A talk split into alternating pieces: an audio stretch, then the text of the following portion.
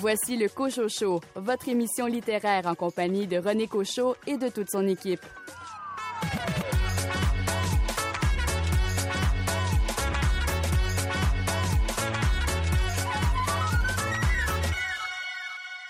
Bonjour, ici René Cochot. Bienvenue au Cochot qui, pour la première fois, est enregistré en direct du centre de foire où se déroule actuellement le Salon du livre de l'Estrie. Au cours des deux prochaines heures, j'aurai l'occasion, entre autres, de m'entretenir avec Mylène Rioux, qui est la directrice générale du Salon du livre, l'auteur estrien Tristan Malavoie, Nicolas F. Paquin, Patrick Nicole, qui est le président d'honneur, auteur à l'honneur ici de ce Salon du Livre, Patrick Strel, et euh, également Hubert Lemire, directeur artistique du Théâtre du Double Signe. Nous aurons également l'occasion de nous entretenir avec une porte-parole des éditions Anénorac, qui est la maison d'édition qui est à l'honneur euh, cette année. Et vous aurez également les chroniques de Louis Gosselin, de Karine Morin, de Julie Deshôtels et de André Jacques. Alors, bienvenue à cette édition spéciale du euh, Cocho Show. Bien heureux de pouvoir euh, discuter littérature en direct euh, dans un endroit tout à fait privilégié, c'est-à-dire un salon du livre. Et on va commencer en tout seigneur, tout honneur avec Mylène Rioux. Mylène, enfin, on pourrait dire, le salon se déroule au centre de foire. Ça fait du bien, j'imagine. Ça fait du bien. ça fait du bien aussi de retrouver un salon vraiment, c'est un vrai retour à la normale parce qu'il y a quand même des salons qui ont eu encore des, contraintes, par exemple, de, distancier les kiosques, de limiter euh, le nombre de personnes. Nous, on a quand même la chance euh, de revenir pour la première fois, mais avec une vraie, vraie, vraie formule normale et traditionnelle. Bon, évidemment, les, attentes devaient être élevées parce que les gens avaient hâte d'avoir enfin un salon en, bonne et due forme. Vous vous êtes euh, vous-même mis beaucoup de pression, j'imagine. C'est un travail de longue haleine, là, quand même. Bien, en fait, on a commencé à travailler sur le salon au mois de mars. Donc, c'est quand même un travail qui débute assez tôt, euh, à réfléchir à qui on veut avoir en tête d'affiche, à quelle sera la thématique et tout ça. Donc, oui, euh, les attentes étaient très élevées, mais honnêtement, on était une nouvelle équipe aussi. Alors, je pense que nécessairement, on se mettait peut-être un peu plus de pression parce que quand c'est la première fois qu'on fait un événement aussi important, je pense que d'emblée, c'est normal qu'on qu'on veuille bien faire les choses euh, pour pas se faire dire ah les petites nouvelles ils savaient pas ce qu'ils faisaient donc effectivement je pense que de part et d'autre il y avait de la pression et beaucoup d'attentes mais jusqu'à date, je pense qu'on est très content de ce qu'on a réussi à faire. Oui, oui, ça, se déroule très bien. Euh, les échos sont très positifs, tant des, auteurs, des éditeurs que des, euh, des, gens qui se déplacent ici euh, au centre de foire. Expliquez-nous le choix du thème cette année. Oui, bien, on a décidé de choisir la thématique dialogue, mais dialogue avec un S, parce qu'on trouvait justement que la bonne façon peut-être de revenir à la formule traditionnelle, de revenir en présence, c'était de bien choisir cette thématique-là qu'on allait proposer. Euh, peut-être que pendant la pandémie, les gens ont eu moins d'occasions de dialoguer, ont été moins en contact, ont été moins dans l'échange, et on trouve que les salons du livre, c'est exactement euh, ce que ça permet. Ça permet de dialoguer, bien, les exposants dialoguent entre eux, les auteurs, les autrices aussi, puis évidemment les auteurs et les autrices avec leur public. Et puis on pouvait décliner cette thématique-là de différentes façons. C'est ce qu'on a choisi de faire avec euh, des thématiques plus sociales, des dialogues comme les les arts vivants, le conte, la poésie. Donc, euh, c'était un thème qui était très inspirant et pour lequel on voyait beaucoup de possibilités de, le décliner, de le réutiliser euh, abondamment aussi. Bon, Mylène, lorsque vous avez euh, pris les rênes de l'organisation du Salon du Livre, vous aviez comme vous vous vous étiez donné comme mission de faire en sorte qu'on sorte du, du salon, qu'il y ait des activités extérieures. Parce que là, on est en, on, termine cet automne consacré à la littérature. C'était un projet qui était cher à votre cœur aussi. Oui, dans le fond, on s'est rendu compte que c'est quand même un, défi de monter un salon du livre et de réaliser plein dehors les murs en même temps qu'on fait le salon. Donc, avec nos partenaires cette année, entre autres euh, les correspondances des semaines et Traces et Souvenances, on s'est dit pourquoi on proposerait pas plutôt des activités hors les murs en amont du salon qui permettent justement de se rendre au salon. Alors, la plupart de nos activités, on a fait des activités dans les parcs, on a fait des activités chez des partenaires aussi pour se rendre tranquillement au salon. Donc, euh, dimanche soir, c'est la fin du Salon du Livre, mais c'est aussi la fin de l'automne des mots. Donc, euh, je pense qu'on va aller se reposer un petit peu, puis on reprendra après. Et vous avez euh, à vos côtés Tristan Malavoie, auteur estrien, auteur cherbouquois, qui nous arrive avec une, nouveauté qui a pour titre Un endroit familier, publié chez Québec Amérique. Et j'ai le goût de, poser la question à, à Tristan. Les salons pour les auteurs, là, c'est magique. Euh, on passe tellement de. Que là, on passe, on, passe tellement de temps euh, tout seul dans notre coin, hein, avec notre écran ou avec notre calepin. Et puis, c'est la fête, le salon, c'est le moment de communion, c'est le moment de rencontre. Ça nous a particulièrement manqué, évidemment, depuis quelques années. Puis, moi, d'être ici, particulièrement parce que j'ai grandi tout près, mm-hmm. comme tu sais, René, c'est un salon qui a une place très particulière dans mon cœur. Et je revois beaucoup de gens que je tout à l'heure, j'ai mon professeur de sixième année qui est venu faire signer un exemplaire. Ça m'a touché beaucoup, beaucoup. Donc, euh, grande fête, oui. Ouais. Et euh, ce contact privilégié, c'est principalement dans les salons que vous pouvez discuter avec le, lectorat et euh, ces échanges sont essentiels au, au processus de création, j'imagine. Ben oui, évidemment, on a un écho direct. Mon plus récent titre qui est sorti il y a une dizaine de jours, euh, c'est un livre dans lequel je fais le portrait de trois membres de ma famille, d'un grand-père, d'une grand-mère, d'une arrière-grand-mère. Et ça génère énormément de réactions. Il y a beaucoup, beaucoup de gens qui m'écrivent en privé, qui me disent euh, J'ai aimé ton livre, puis ça m'a fait penser à tel grand-père dont je connais en partie l'histoire, mais j'aimerais la connaître un peu mieux. Tu m'as donné envie d'enquêter un petit peu sur lui, sur sa vie, et ça me touche profondément. Oui, Salon, c'est un endroit où on a ce type de rétroaction, d'échange. Euh, moi, j'ai eu la chance dans les derniers mois de, euh, bon, d'avoir des rencontres dans les quelques salons qui étaient en activité, disons, dans les, dernières années, euh, sous différentes formes, différentes incarnations. J'ai aussi fait une belle tournée en, France euh, suite au prix France-Québec qu'on m'a donné pour le roman L'œil de Jupiter. Et, et ça, c'est d'autres lieux aussi, là, des médiathèques, des librairies qui organisent ces, des, des, causeries où on a de beaux échanges. Évidemment, euh, Mylène, euh, lorsqu'on vient à le temps de choisir les auteurs, les autrices euh, invitées, il y a des choix qui sont, sont j'imagine, déchirants. vous avez opté pour un, auteur chabouquois, Patrick Nicole, qui vient tout juste de faire paraître un livre au, Cartanier qui a pour titre J'étais juste à côté. Quels sont les, critères? Est-ce que le fait que l'auteur ait une nouveauté à présenter, ça peut faire partie des critères de sélection? Ben, c'est certain que pour les maisons d'édition, ça fait partie des critères parce qu'il reste que le travail se fait dans les deux sens. Parfois, c'est nous, euh, comme salon, qui allons directement à la maison d'édition en disant nous voulons cette personne en tête d'affiche ou nous voulons cette personne. Souvent, le président d'honneur va être choisi de cette façon-là. Mais ça va arriver aussi que des maisons d'édition vont nous dire nous, on a telle personne qui va avoir une nouveauté. Pour X raison, on pense que ce serait bien que cette personne-là soit mise en tête d'affiche. Donc, c'est un travail qui va euh, dans les deux sens. Puis, effectivement, c'est des choix qui sont vraiment euh, difficiles et déchirants euh, si on n'avait pas de limite financière, on aurait des programmations. Elle est déjà presque mur à mur, mais on pourrait en mettre encore plus parce qu'effectivement, puis nous, on, trouve beaucoup dans la région que la littérature est très, très riche aussi. les genres, il y, y, a tellement de choses qui se font, de belles choses. On a ici le pavillon de la poésie il y a tellement de belles voix aussi en poésie. Donc, euh, oui, il faut faire des choix qui sont déchirants. Puis, on a déjà une liste pour l'année prochaine parce qu'on se dit, euh, il y, a des gens qu'on aurait aimé mettre plus de l'avant, mais on ne pouvait pas. Donc, euh, c'est un beau casse-tête, mais c'est un casse-tête vraiment le fun à, manipuler, par exemple. Tantôt, j'aurai l'occasion de, discuter avec Patrick Nicole de son, de son roman, évidemment, mais surtout de son rôle de président d'honneur, d'ambassadeur en quelque sorte. Quelle mission donnez-vous à ces auteurs qui, chaque année, sont à l'honneur que vous choisissez, que vous chérissez? Bien, on le fait pour eux, évidemment, parce qu'on trouve que c'est des gens qui, euh, qui sont rendus là, qui méritent ça aussi comme reconnaissance, mais on le fait aussi pour le public.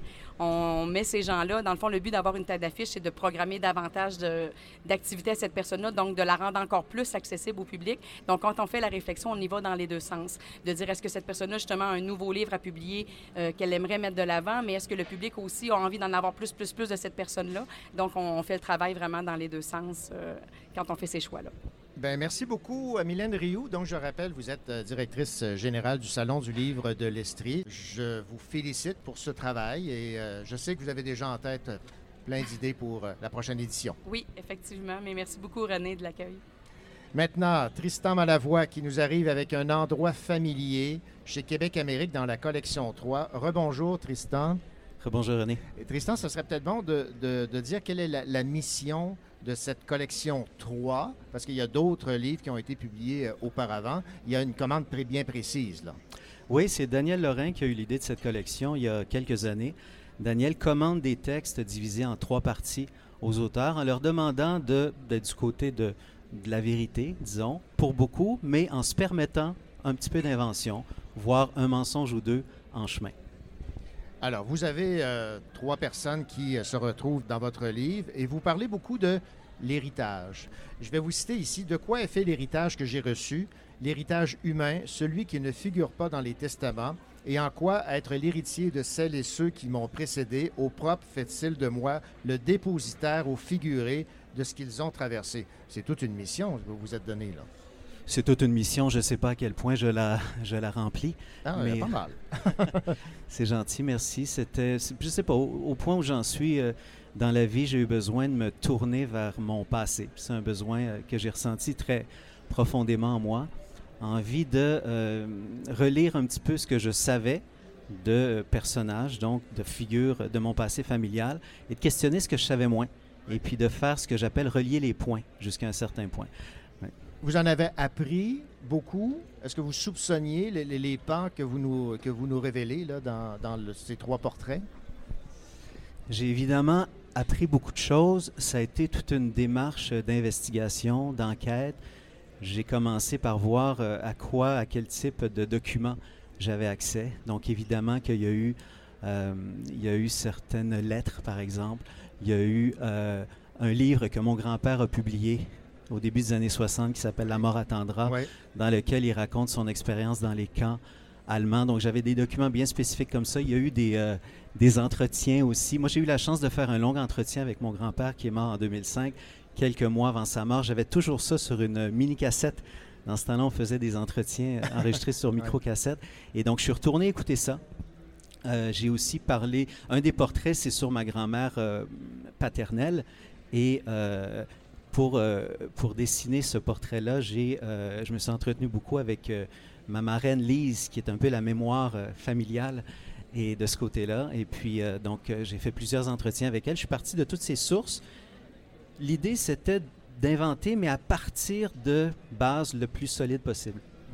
Bon, on va revenir sur les trois personnes que vous avez choisi de, nous faire découvrir, à commencer par votre grand-père, André, qui a joué un rôle assez majeur quand même dans euh, la lutte contre euh, les Allemands. J'aimerais que vous nous, euh, vous nous en parliez un peu, là, cette radio clandestine avec les, messages codés et tout. Là. Bien, au début des années 1940, donc, la guerre éclate en France, en Europe, et puis mon grand-père, qui à ce moment-là est, au tout début de la vingtaine, assez vite, il veut faire quelque chose. Il veut s'impliquer dans la résistance. Il entend le fameux appel du général de Gaulle du 18 juin 1940 et euh, ça vient à ses oreilles. Et puis, il cherche une manière de s'impliquer. Et euh, quelques semaines plus tard, il entend parler d'un réseau de radio embryonnaire créé par euh, des monsieur, madame, tout le monde. Hein. Ce n'était pas un organe militaire du tout, c'était des monsieur, madame, tout le monde qui ont voulu poser un geste, ont voulu s'inscrire dans cette résistance naissante et qui ont donc imaginé le réseau Johnny, qui est un, un réseau de radio clandestine avec des postes d'émission installés un peu partout en France, surtout dans l'ouest du pays et à Paris aussi. L'idée, c'était de colliger le plus d'informations possible sur l'occupant euh, allemand, puis d'envoyer ça par radio à Londres pour aider à l'organisation de, des Alliés, finalement, qui, qui débutait. Et euh, il s'est investi corps et âme dans euh, ce, réseau de Johnny. il y a eu quelques missions réussies d'ailleurs. Ils ont dégoté, par exemple, les plans de nouvel avion de chasse allemand. Et puis, euh, ils n'ont pas réussi à le transmettre complètement à Londres, mais en tout cas, ils avaient, réussi à mettre la main là-dessus. Euh, ils ont donné de l'information sur les bases de sous-marins dans la base vallée de la Seine, tout ça. Donc, des missions quand même bien réussies, très risquées, on s'en doute. Puis, à un moment donné, il s'est fait pincer, comme d'autres. Et à ce moment-là, il était rendu chef du, euh, réseau. Et, et, il a été donc fait prisonnier par la Gestapo. Et là, ça a été le début d'un calvaire pour lui. Il a passé plus de trois ans dans les camps allemands, 39 mois pour être plus précis. Et euh, la poésie, l'art, peut permettre de traverser ces, épreuves. Vous, le relatez dans votre livre. Oui, ben, moi, c'est une des raisons pour lesquelles euh, j'ai fait autant de place à la littérature dans ma vie. Une des raisons qui ont fait en sorte que j'ai mesuré la richesse que pouvait représenter dans une vie le livre, la littérature, la poésie en particulier. C'est que lui, durant ces mois d'enfermement, il dit évidemment, il y avait des privations physiques, il y avait des souffrances physiques. Euh, on nous nourrissait à peu près pas, on nous laissait dormir nus sur euh, du béton. Euh, mais le pire, ça n'a pas été le physique, ça n'a pas été l'aspect physique, ça a été l'aspect psychologique. Ça a été de ne rien avoir à quoi raccrocher son esprit pendant des mois, des mois, des mois. Puis à un moment donné, euh, il raconte qu'il a complètement perdu pied psychologiquement. Puis ce qui l'a sauvé, c'est de réaliser que, de se souvenir qu'il avait appris beaucoup de poésie par cœur quand il était jeune, qu'il se remémorait avec sa mère, entre autres, ils avaient un jeu. Euh, il y en a un qui commençait une strophe de Baudelaire et puis l'autre la complétait, ou un qui commençait un acte d'une tragédie de Corneille et puis l'autre. Euh, c'est un jeu qu'ils avaient entre eux. Ils apprenaient beaucoup, beaucoup de textes par cœur. Puis il a réalisé que ces textes étaient toujours présents en lui. Il les a revisités et il s'est mis à, se remémorer ça durant euh, des jours, des nuits où, où il était en train de perdre pied. Puis c'est ce qui l'a sauvé, à tout le moins psychologiquement. Voilà. Je vois que votre mère, Marie, ben euh, est ici. Euh, elle écoute religieusement euh, vos propos. ce que j'ai découvert, c'est que le mariage entre votre père et votre mère a fait l'objet d'un litige parce que elle s'est mariée donc à, un homme qui a défroqué et elle était destinée à devenir marquise ou comtesse, si je ne me rappelle. Ça, c'est drôle.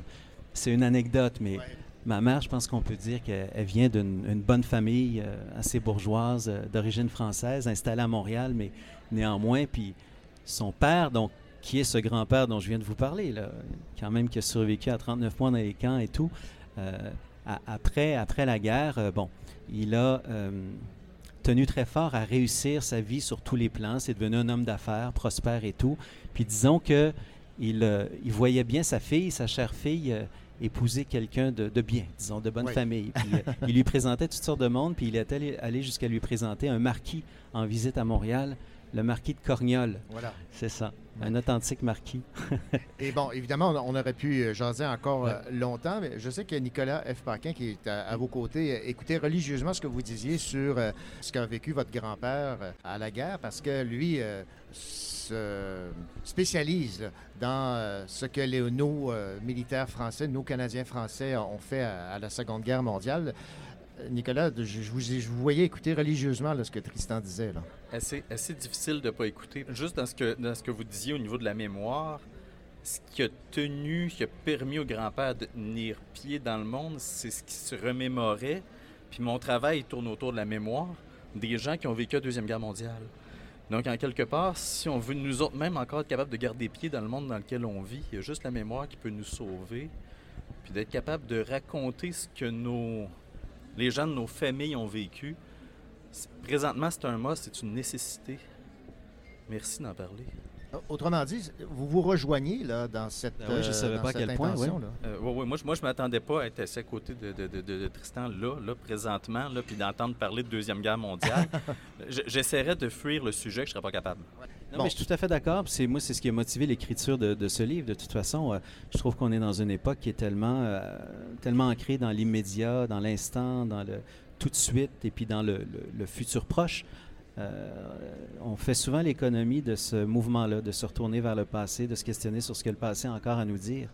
Et je pense que le passé a encore beaucoup de choses à nous raconter. Est-ce que vous voyez maintenant les, choses euh, autrement par rapport au, prochain livre que vous allez, euh, que vous allez écrire? Est-ce que ça, change votre perception? Est-ce que vous, vous, dites il faudrait peut-être que je sois encore, encore plus messager, passager du, passé? Messager du passé. Ben, j'ai toujours fait ça quand même, revisiter le passé, mettre euh, dans les romans que j'ai faits, mettre en, parallèle euh, euh, les époques antérieures mm-hmm. avec, avec le présent, mais oui, disons que... Ou le passé familial, je veux dire, peut-être.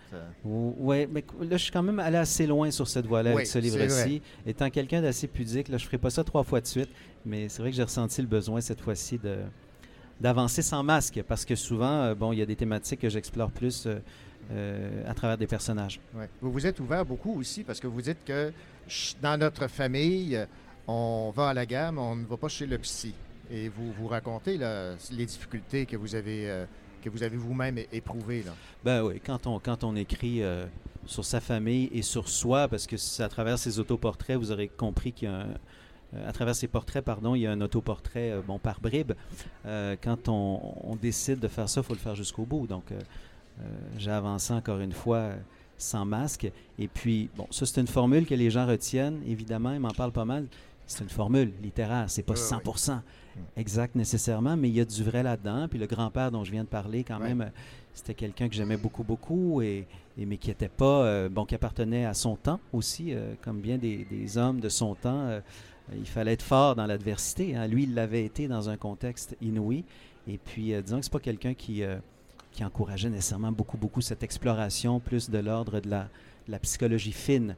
Et j'ai voulu traiter de ça un peu. Ben, Tristan Malavoie, merci beaucoup de vous être déplacé pour euh, le Coach Show qui, rappelons-le, est diffusé, euh, enregistré en direct.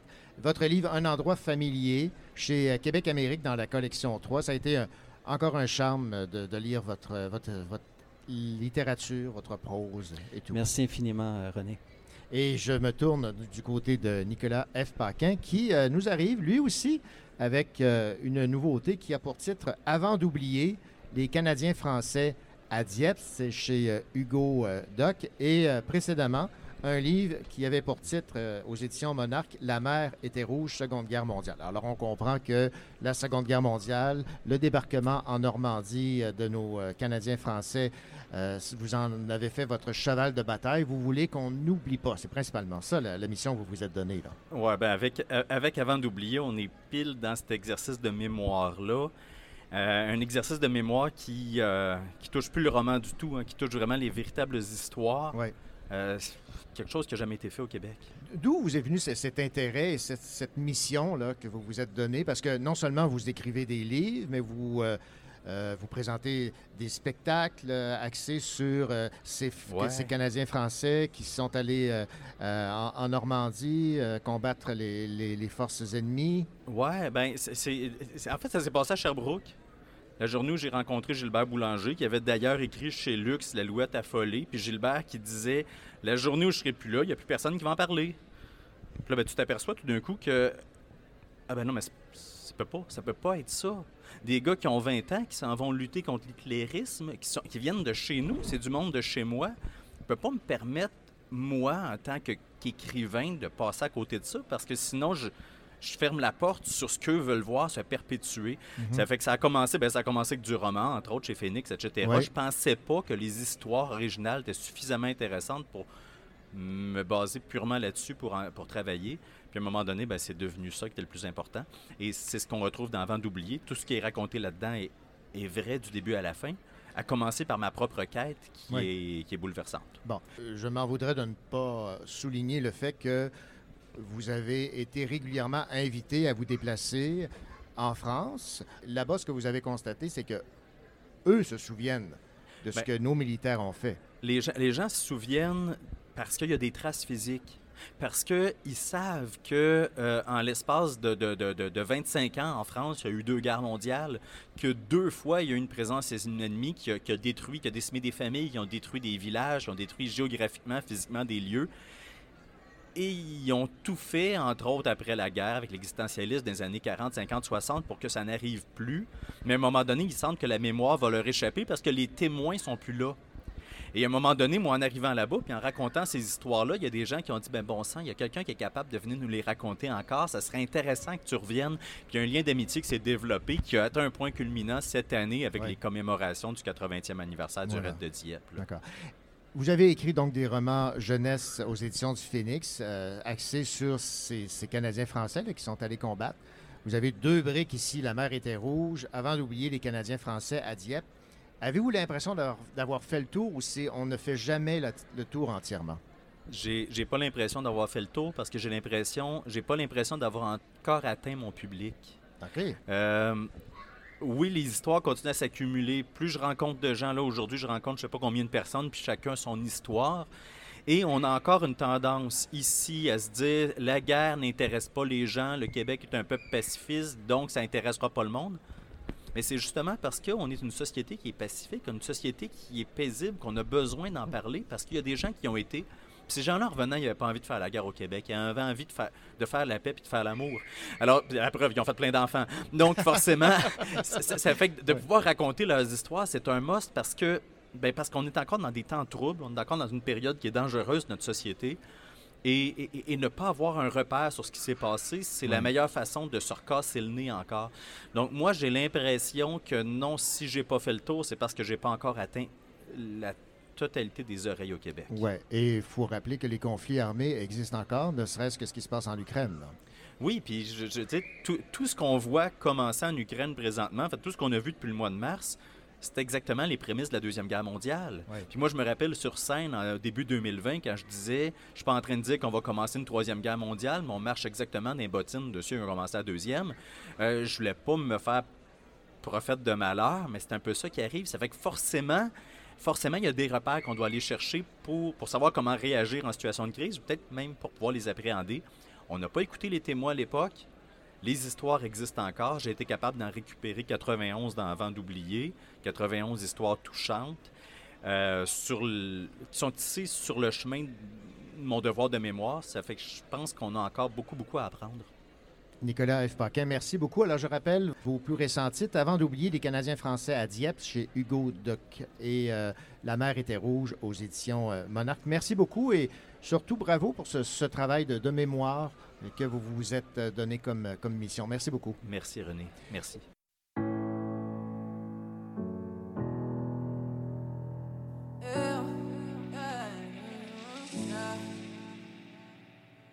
Allez, fais-moi kiffer. T'auras tout en réalité. Bébé, fais-moi planer. T'auras tout en réalité. Je veux la totalité de ton temps. À toi de la tête aux pieds. La totalité de ton temps. À toi de la tête aux pieds. Tu sais que le temps passe, plus de souvenirs quand je suis loin de toi. Que je t'efface, tu suis mes traces quand tu es loin de moi. Mon soldat soldat, aie confiance en moi. Écoute-moi quand je parle, juste une dernière fois. Oh mon soldat, faut pas écouter les bails noirs. Puis moi tu suivras le brouillard. Oh mon soldat, on est liés, c'est dingue. Personne divisera le règne, c'est dingue. Tu m'appelles et moi je te veux au bout du fil.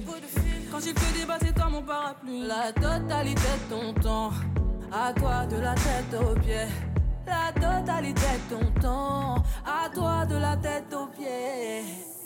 Tu sais que le temps passe, plus de souvenirs quand je suis loin de toi. Que je t'efface, tu suis mes traces quand tu es loin de moi. Toi, mon soldat, oh mon soldat, aie confiance en moi. Écoute-moi quand je parle, juste une dernière fois. Oh mon soldat, faut pas écouter les bails noirs. Puis moi, tu suivras le brouillard. Oh mon soldat, tu m'as dans le viseur, t'as tiré dans le mille. Je contrôle pas ma jalousie, comme ça quand je suis piqué. Si tu sors de ma vie, je tombe dans le vide. C'est à toi de décider, mon soldat défile. Toi, mon soldat, oh mon soldat, aie confiance en moi. Écoute-moi quand je parle, juste une dernière fois. Oh mon soldat, faut pas écouter les bails noirs. Fuis-moi, tu suivras le brouillard. Oh mon soldat, toi mon soldat, oh mon soldat, aie confiance en moi.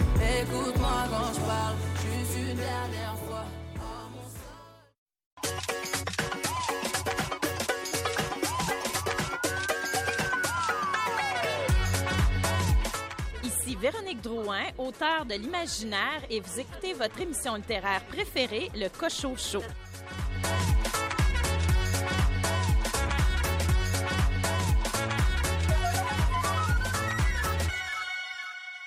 Je vous rappelle que nous sommes toujours euh, en direct du Salon du Livre de l'Estrie. Nous avons le président d'honneur, un auteur établi ici euh, à Sherbrooke. Il s'agit de Patrick euh, Nicole, qui nous arrive aux éditions Le Cartanier avec une nouveauté qui a pour titre J'étais juste à côté. Je suis justement à côté de Patrick. Bonjour Patrick. Bonjour René. Patrick, euh, avant d'entamer la discussion sur votre roman, j'aimerais que vous abordiez un peu la vision que vous avez de votre rôle de président d'honneur. Ben, c'est intéressant. On n'a pas eu des cours de, présidence à, l'école élémentaire. On ne sait pas trop comment se comporter. Euh, moi, je vois ça comme étant une figure, je dirais, accueillante, sympathique euh, pour les, auteurs, les autrices qui sont là. Et puis un peu euh, taper dans le dos du personnel qui est tellement, et des bénévoles qui sont tellement dévoués. Et puis, juste moi, comme ça, développer un. J'ai des, j'ai des, euh, tâches protocolaires, bien sûr, Ouais. quelques discours, mais sinon, ben, c'est plutôt participer avec les gens là, être présent. Donc, c'est un rôle qui vous sied bien. Vous êtes très à l'aise avec la, la mission qu'on vous a donnée. en fait, je suis une personne assez timide à part dans des rôles très précis, D'accord. Euh, mais bon, ça va. Ça va, vous faites avec. Alors, revenons sur euh, ce, ce roman. J'étais juste euh, à côté. On retrouve, comme par hasard, un professeur de, de cégep. Quel hasard quand Quel même. hein. hasard. Oh, Assez désabusé. hein. on pourrait dire ça, on oui. pourrait- on pourrait dire ça euh, de cette façon-là. Et je vais prendre quelques extraits et je vais vous demander de peut-être de, de- de les commenter. Ça, ça vous Ah, va? joyeuse idée. Ben Ouais. oui, bonne idée ça. Bon, alors on est euh, évidemment pendant euh, le printemps érable avec les manifestations à nous la rue, à qui la rue, les carrés rouges, les euh, carrés verts. Et euh, vous terminez cette section en parlant de ces gens qui écoutent la télévision, euh, ne pensent pas à ces, euh, manifestants, lavent la vaisselle, euh, roulent leurs cigarettes, regardent les enfants jouer sur le prélat. C'est un peu décourageant de voir qu'il y a des gens qui sont sortis dans la rue, mais que dans la. Là, vous parlez d'une indifférence un peu par rapport à ces, revendications. Ben, le, personnage, là. Je le dis, ben, je ne sais pas si c'est décourageant, je le dis sans trop d'amertume, je dirais comme ça, parce que le personnage, on- qui est quand même dans une sorte de, de déficit, c'est-à-dire qu'il est complètement dans sa revendication, ou pas tout à fait complètement, mais il est dans la revendication, puis on a tendance à oublier que pendant ce temps-là, il y a plein de gens qui n'ont pas conscience de notre existence, qui n'ont pas conscience Ouais. de nos problèmes. Puis les gens dans leur maison euh, qui s'occupent à autre chose, j'essaie pas de les, j'essaie de ne pas les traiter avec mépris, mais juste comme une sorte de méprise. Euh, J'oubliais que des gens ne me connaissent pas. tu sais. Ouais. Les gens qui sont juste à côté ne me connaissent pas. ouais. On constate une évolution de la société. Et euh, il y a quelque chose qui, m'a fait sourire ici, euh, en page 38. euh, vous dites L'opinion de Jacques n'avait étonné ni intéressé personne. Nous avions reçu en début de session une formation LGBTQ12SNBA. Dès l'introduction, Jacques avait interrompu l'animatrice pour demander si Q et S étaient Québec solidaire. Mélanie avait répondu que c'était pour Québécois de souche. Ça avait dégénéré. Ça pouvait juste dégénérer. Ça, c'est particulier. Ça, c'est une nouvelle réalité. Là. Vous êtes vous-même professeur de, au Oui, cégep. oui, je suis là. professeur au Alors, cégep. comment on, a- vit avec ça? Là? On a des formations de ce genre-là, mais on vit ça un jour à la fois, je dirais. Euh, on a, on reçoit une liste d'étudiants en début de session, puis là, on reçoit un courriel euh, d'une personne qui dit ben, j'aimerais ça qu'on m'adresse la parole au féminin euh, et que qu'on utilise ce prénom-là plutôt que le prénom que vous avez sur vos listes. Bon, le Jacques en question, il est pas capable de gérer cette information-là. Il y a, il y a 110 étudiants. Il dit je peux pas les connaître, je peux pas savoir ces affaires-là. Puis en fait, c'est peut-être la chose la plus importante à savoir, c'est l'identité de la personne devant toi. Oui. Euh, donc, euh, il- lui, il vit un petit choc là, que vivent certaines personnes d'un certain âge quand Ouais. on leur demande un bouleversement. Je dis d'un certain âge, c'est pas, pas si lié à l'âge, mais quand on leur demande de s'adapter à des réalités nouvelles. Mais est-ce qu'on peut, qu'on peut parler d'un personnage qui, qui- qui a de la difficulté à, à suivre? Oui, absolument. Puis après ça, ça va être les problèmes technologiques qui vont Oui. venir avec la pandémie. Par exemple, oui, c'est quelqu'un qui a de la difficulté à suivre. Euh, parfois, les gens qui ont de la difficulté à suivre, j'aime cette expression-là, euh, c'est des gens qui ont une sorte d'attachement pour une, une ancienne façon d'être. Oui. Euh, cet attachement-là est tout à fait questionnable. Pourquoi il aimait tant le passé? Est-ce qu'on était si heureux avant? Mhm. Est-ce qu'il y a eu vraiment un bon vieux temps? Donc, c'est toutes ces choses-là que je questionne aussi. Bon, évidemment, il y a plusieurs autres personnages là, dans, dans Oui, votre roman. J'étais juste à côté, entre autres Amir. Et là, en page 92, où euh, je vais vous citer, le cousin d'Amir l'avait prévenu. Voyager à l'intérieur du Québec, c'était aussi voyager dans le temps. Ah, c'est effrayant, C'est ça. hein? effrayant, hein? Eh ben, il est méchant, le cousin d'Amir. Ben oui. là, tu sais. ouais. Donc, euh, il y a une sorte de postulat là qui est vraiment, bon, euh, une certaine région de Montréal représente la modernité. Et puis là, on parlait du Saguenay. En fait, je pense que c'est de- du Saguenay qu'on Oui, parlait dans cette scène-là. Là, on parlait du Saguenay, puis, tu- puis le cousin lui dit, tu vas voir, tu te déplaces, puis là, tu vas être dans le passé. Alors, c'est très cruel, ça, mais ça répond ou ça correspond à une certaine vision du Québec. On l'a vu encore aux dernières élections, là, euh, où le, euh, les mentalités sont divisées par région, av- avouons-le. C'est vrai. Ben oui, vrai. tout à fait. Et puis, euh, il y a quelques tirades. euh, Vous m'en avez peut-être réservé une sur la ville de Québec, par exemple. Donc, euh, les, les régions du Ouais. Québec représentent des pôles. Puis, quand on écrit des fois, on veut des bons, des méchants, on veut polariser. Et il y a une polarisation dans ce livre-là qui est vraiment les, les contrées Ouais. conservatrices par rapport à d'autres. C'est- effectivement très actuel. Et je, je me posais la question, euh, Jacques, qui en veut beaucoup euh, au Parti québécois, qui trouve qu'il était déçu que le Parti québécois ait, ait formé un gouvernement minoritaire alors que tout le monde détestait les, les libéraux. Jacques aurait voté pour quelle formation politique aux, aux Ben, élections? là, je pense qu'on parle plutôt de Pierre, Ah, Pierre, qui est oui, le, est oui, fait, narrateur. ouais. Euh, au- Ah, je sais pas, je connais pas ce personnage-là, moi.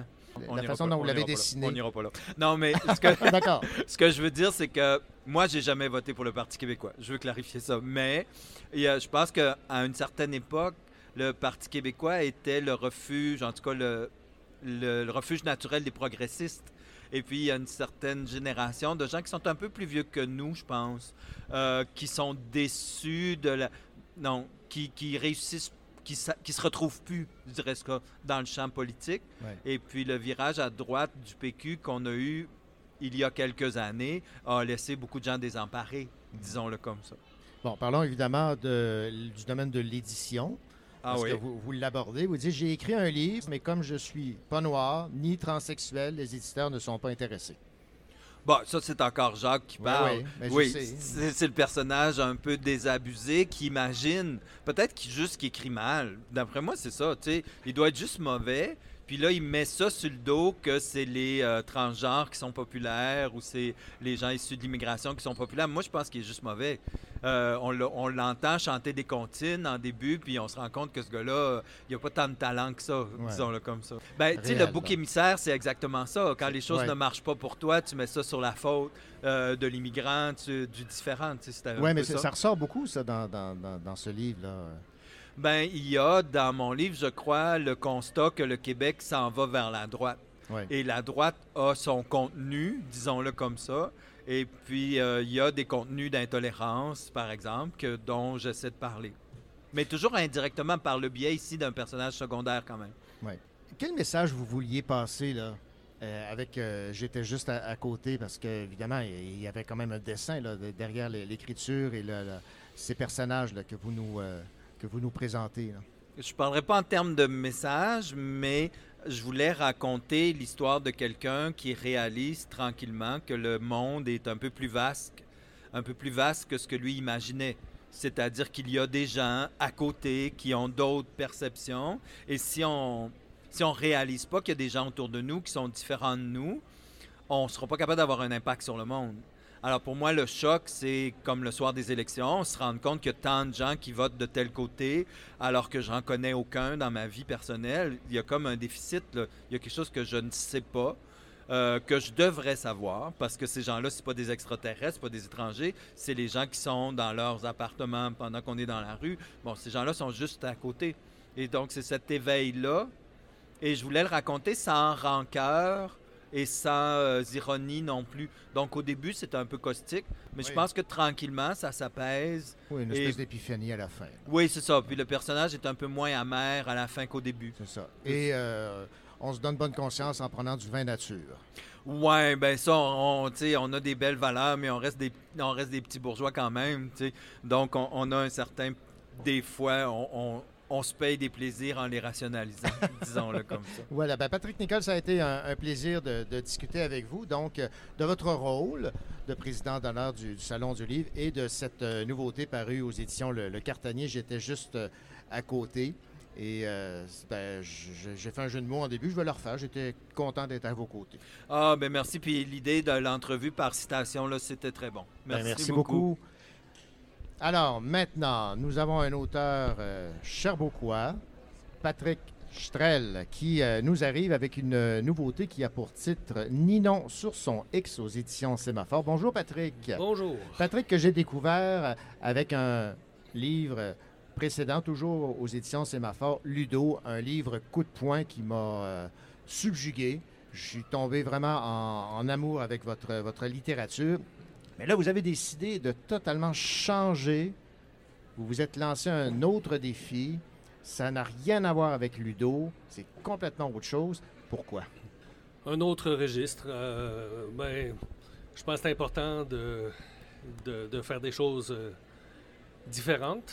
Euh, il y a quelque chose quand même de semblable. Ça reste une confession, ça reste une femme qui se raconte. Et euh, l'histoire se déroule en temps réel aussi. Ouais. Alors ça, c'est les points, euh, les points de convergence avec euh, Ludo, mais c'est pas du tout une suite. C'est autre chose. Euh, je voulais aussi me lancer le défi d'écrire à l'oralité aussi. Donc écrire comme cette femme parle. Oui. Et c'est un exercice que j'ai trouvé beaucoup plus complexe que ce que j'avais pu anticiper, Oui. mais je suis quand même bien content de ce que ça a pu donner. C'est sûr que pour le lecteur, euh, ça peut être un peu déroutant. Alors, il faut qu'il s'acclimate, qu'il s'habitue à cette Mhm. langue, qui est une langue pour moi très vivante parce que euh, elle émane d'un personnage qui est, qui est très vivant, un personnage qui a eu plusieurs vies. Et bon, elle parle euh, à sa façon. Euh, alors, ça sort comme ça sort. Des fois, c'est un peu croche. Et puis, euh, voilà. Inspiré euh, de quelqu'un que vous avez connu? Absolument, oui, tout, tout à fait. Ninon existe. Elle n'a pas le même métier. Je lui ai donné un autre métier. Mais oui, une fois, j'étais j'étais confronté à cette femme qui n'arrêtait pas de parler au point où ça en devenait irritant. Puis je me suis dit, ben écoute, il y, a quelque chose. Écoute-la, écoute-la. Elle a besoin de parler, elle a des choses à dire. Tout ne m'intéresse pas nécessairement dans ce qu'elle dit, mais elle avait une, une façon de, de dire les choses qui m'a qui m'a étonné, subjugué. Et je me suis dit, il y, a- il y a quelque chose à faire là, quelque chose de l'ordre du théâtre aussi. Alors Ninon pourrait être monté au théâtre aussi, Oui. tout comme Ludo d'ailleurs. Oui, on, va- on a Hubert Lemire ici derrière, qui euh, est le directeur artistique du théâtre du Double Signe. Il écoute religieusement. D'accord, c'est bon, c'est bon. Donc, euh, rapidement, là, euh, Ninon a son dernier patient. Voilà, c'est une massothérapeute c'est une qui prend sa massothérapeute retraite qui prend à l'âge de C'est 66 ans. Et il n'y a aucun échange vocal entre Ninon et son, son- son Très, client. très, très peu. Très limité. En fait, Voilà. c'est un long, long, long monologue Oui, tout à fait. où euh, Ninon dit ce qu'elle pense et elle le dit tout haut. Alors, pour euh, que les gens euh, se, se fassent une idée, je vais vous inviter, euh, Patrick Strel, à choisir un extrait et à, à nous le lire, donc dans, dans le langage que vous avez développé, celui de Ninon. Alors, on vous sûr. écoute. Allons-y. Alors, elle remonte à, une, à son adolescence. Faut dire que dans notre jeune temps, moi et Bergie, on donnait pas notre place. Une fois au secondaire, on avait fait une grève. La première grosse grève de l'histoire de l'école. Une journée. C'était nous deux, avec une coupe d'autres élèves, les chefs de file. On avait entraîné quasiment tous les jeunes de l'école, même les secondaires 1 puis 2 qui étaient d'un autre pavillon pas loin. On voulait pouvoir mettre des jeans puis que les gars puissent avoir des cheveux longs puis la barbe. C'était ça nos revendications, parfaitement légitimes. On voyait pas ce que ça aurait dérangé de porter des jeans. On n'aurait pas été moins attentifs à nos cours que dans nos cordes du roi pattes d'éléphant puis nos jupes plissées. On n'était plus dans les années 40. On avait fait un sondage. 97% des élèves nous appuyaient, dont la pétasse à Solange Champoux. What a surprise! Mademoiselle se spécialisait pourtant dans la mise des bâtons dans les roues du bon peuple qui cherchait à s'affranchir. Je me rappelle du chiffre 97 parce que c'était la note que j'avais eue en art plastique. Ma meilleure note ever. Pourtant, je savais juste dessiner une tête de girafe au long cou qui dépassait au-dessus d'un nuage mauve. Peut-être que la prof, dans le fond, euh, elle voulait me remercier parce que j'étais celle qui avait stoulé l'enfant de chienne qui mettait de la crazy glue dans les chaises de ses voisines pupitres. La seule fois où j'ai été stool. Pas de quoi être fier. Il y en a qui voulaient en profiter pour rajouter une autre demande à nos revendications. Que les toilettes elles soient mixtes. Des gars, ben qu'un. On aurait été les premiers dans la province. À part le cégep des snobs du bois de Boulogne. Les gars voulaient se démarquer pour quelque chose d'original vu qu'on n'avait pas le talent pour se qualifier à génie en herbe. Mais cette revendication-là, toutes les filles, on l'a floché, c'est le cas de le dire. Ça fait que même après une journée de grève, ce fut refus global de la part de la direction, pris en flagrant délit de manque d'ouverture envers une jeunesse aux idées d'avant-garde. On n'a même pas parlé de nous autres dans les grands journaux, juste la feuille de chou local, en bas d'un coin de la page 19. J'ai gardé l'article. Au moins dans ce temps-là, les journées de grève, on n'avait pas à les reprendre, comparé à aujourd'hui. C'était toujours bien ça de prix. Les profs nous ont même pas remerciés pour avoir eu un congé de cours puis être payés quand même. Des ingrats.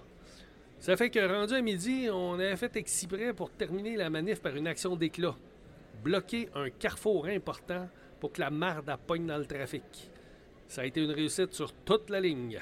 Jusqu'à temps que la police ça monte sur ses grands chevaux. C'est pas juste une image. Ils ont vraiment débarqué à cheval. Peux-tu dire que c'est intimidant un cheval de police avec une police dessus? Ben voilà, donc on a un aperçu du, du coloré euh, langage de, de Ninon. Ce qu'elle dit, vous le pensez? Co- co- Comment vous négociez avec euh, les propos tenus par Ninon et euh, l'auteur qui l'a choisi?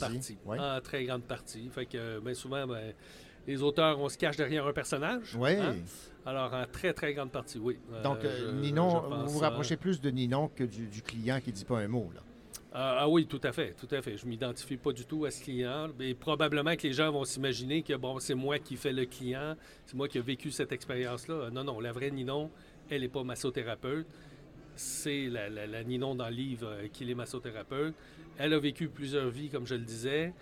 Une vie assez, somme toute, assez ordinaire, mais elle a vécu intensément tous ces moments qu'elle assume entièrement.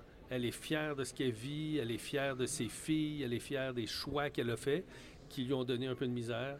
Puis euh, voilà, c'est une femme forte, une femme hors norme, une femme qui s'assume totalement. C'est un personnage que vous aimez beaucoup. là. Oui, que j'adore.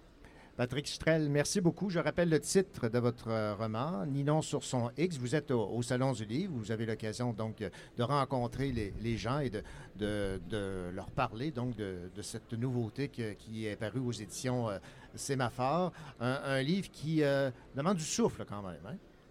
Oui, tout à fait, tout à fait. J'espère bien, oui. On peut être un peu essoufflé, à ça comme je l'ai été la première Ouais. fois que j'ai entendu cette Ninon, qui était essoufflante et puis très essoufflée, mais qui avait une parole qui valait la peine d'entendre. Voilà. Merci beaucoup, Patrick Strel. Merci, René.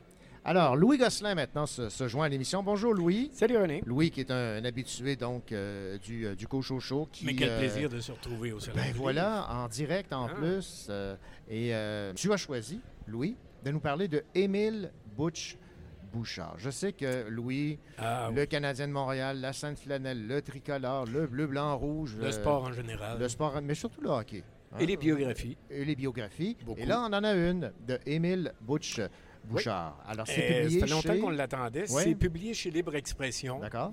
Euh, c'est un livre écrit par euh, Pat Laprade, qui lui est un spécialiste de la lutte. Il a écrit la biographie de Maurice McDuck Vachon puis du géant ferré, entre autres. OK. Mais c'est un amateur de hockey aussi.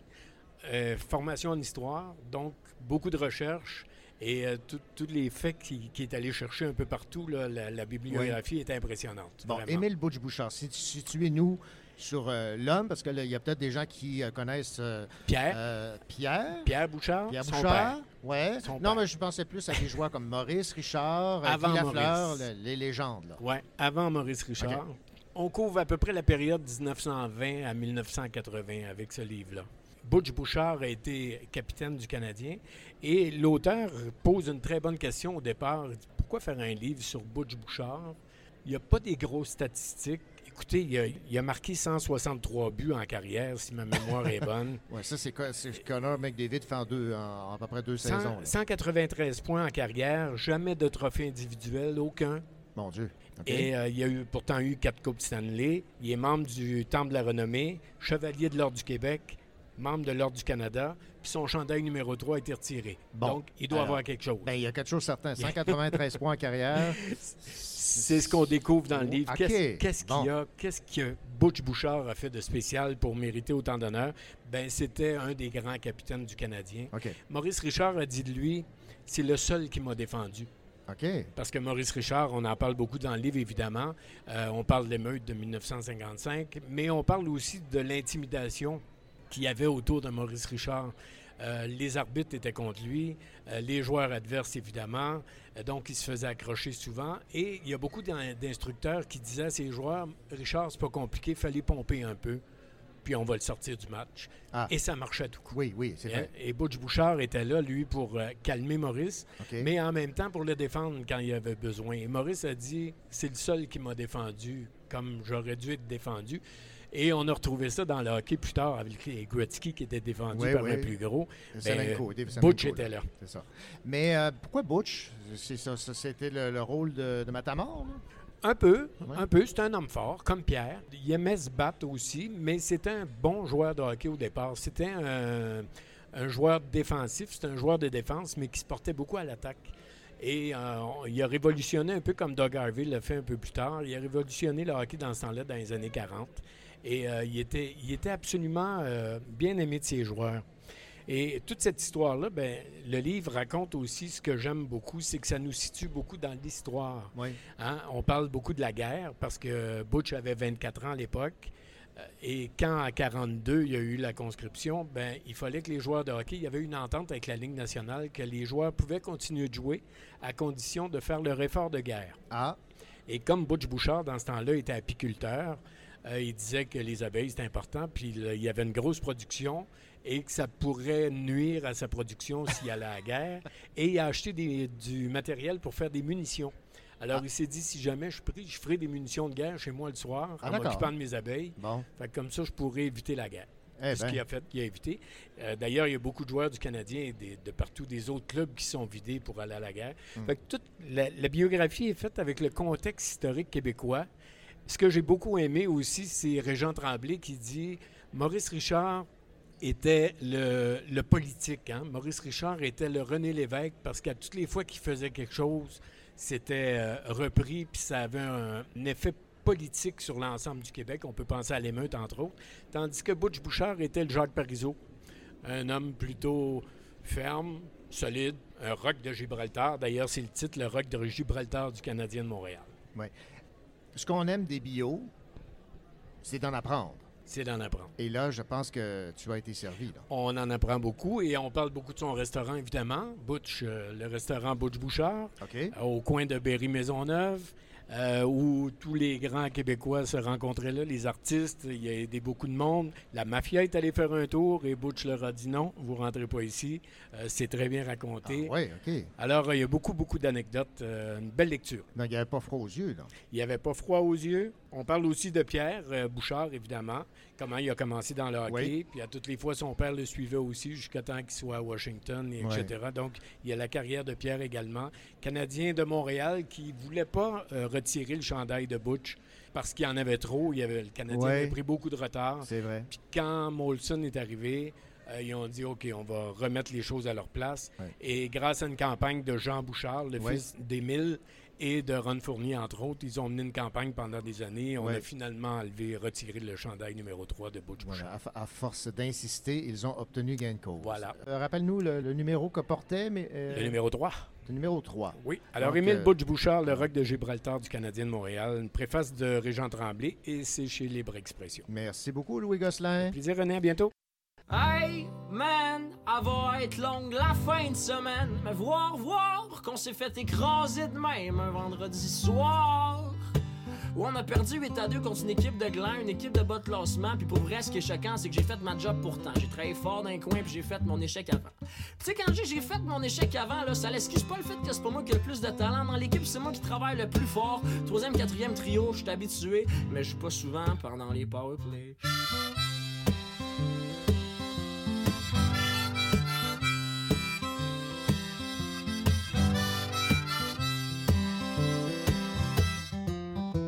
Mais mon coach m'aime bien, me fait jouer en désavantage numérique. Puis pour vrai, moi je trouve ça fantastique parce que quand je bloque des shots, les belles filles dans les trouvent ça. Pour me faire à croire, moi je m'en vais les voir. Puis je leur dis, ouais, c'est moi, le 83. Le gars qui a bloqué des pucks puis qui a mis deux gars sur le cul, ils font, ouais, ouais, c'était hot. Mais nous autres, on aimerait ça par le gars de ton équipe qui a scoré les deux buts. Puis je me dis que c'est ça l'histoire de ma vie. Puis que c'est ça le hockey. Puis malgré tout, esti que ça me fait triper. Puis pour faire honneur à mon sport, tout le monde sait que je joue à ça quand je leur dis, ok, je m'en vais jouer dehors. Puis tu dans la vie, je suis bien, bien paresseux. J'ai vraiment beaucoup de misère à bien me concentrer. Je me dis que si j'avais des patins pieds au quotidien, peut-être qu'à l'école, je pourrais mieux travailler. Hey!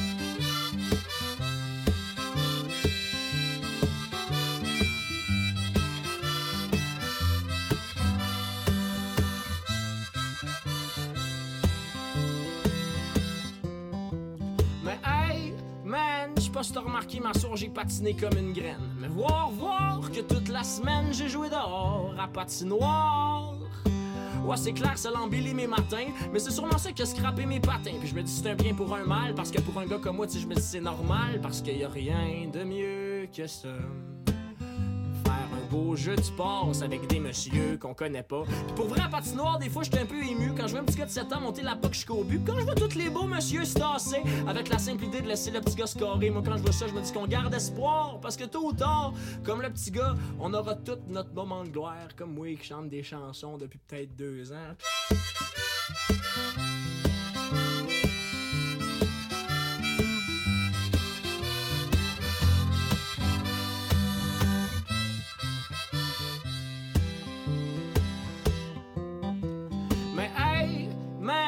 Sais pas si toi ça va te faire ben de la peine. Mais j'ai regardé, puis j'ai rechecké, puis ça a l'air que l'hiver veut s'en aller.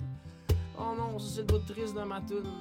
Mais là, toi, je te connais, tu vas me dire, ouais, mon pire, été, on jouera au hockey dans la rue. Mais là, ça, ça incité que mon tueur va aller gardien de but. Puis là, il va faire ses déplacements style papillon, puis il va tout scraper ses beaux pantalons. On va être obligé de sortir la balle orange qui fait mal. Puis au final, mon frère va broyer, puis c'est normal, parce que cette balle à pince en Simonac. Quand tu fais une fête, elle reste tout le temps pognée sur l'asphalte. Puis je me dis, Esti, mon pays, ce n'est pas mon pays. Mon pays, c'est l'hiver, puis c'est plate, puis je le dis, ben, je m'ennuie déjà un peu des patinoires d'hier.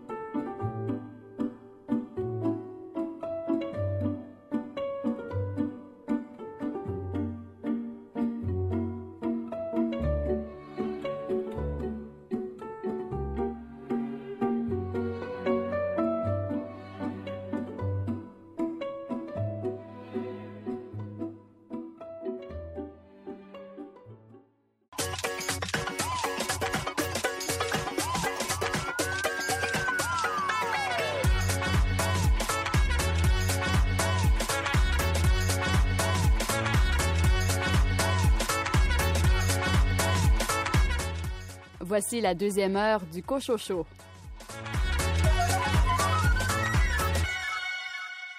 Je vous rappelle que nous sommes toujours euh, en direct du Salon du Livre de l'Estrie. Le Cochocho euh, se poursuit, cette fois avec Hubert Lemire, qui est un nouveau collaborateur. Bonjour Hubert. Bonjour René. Hubert qui euh, nous arrive euh, de Montréal. Vous êtes maintenant établi à, à Sherbrooke. J'ai euh, ma- mon, le Cherbrouquois en moi Oui. un an, bien sonné. Voilà. Oui. Et euh, vous avez le titre de directeur artistique du théâtre du Double Signe. Donc, vous allez, au euh, cours des prochains mois, à l'émission, euh, parler théâtre, de Oui. la littérature théâtrale, de la façon dont on doit écrire le, le théâtre et de votre passion, évidemment, pour le théâtre et de votre rôle au théâtre euh, du Double Signe. Mais d'abord et avant tout, j'aimerais euh, euh, peut-être vous entendre sur euh, le décès d'André Brassard, qui est un, un homme de théâtre euh, qui a, a marqué tout le monde. J'imagine que c'est votre cas aussi. Là.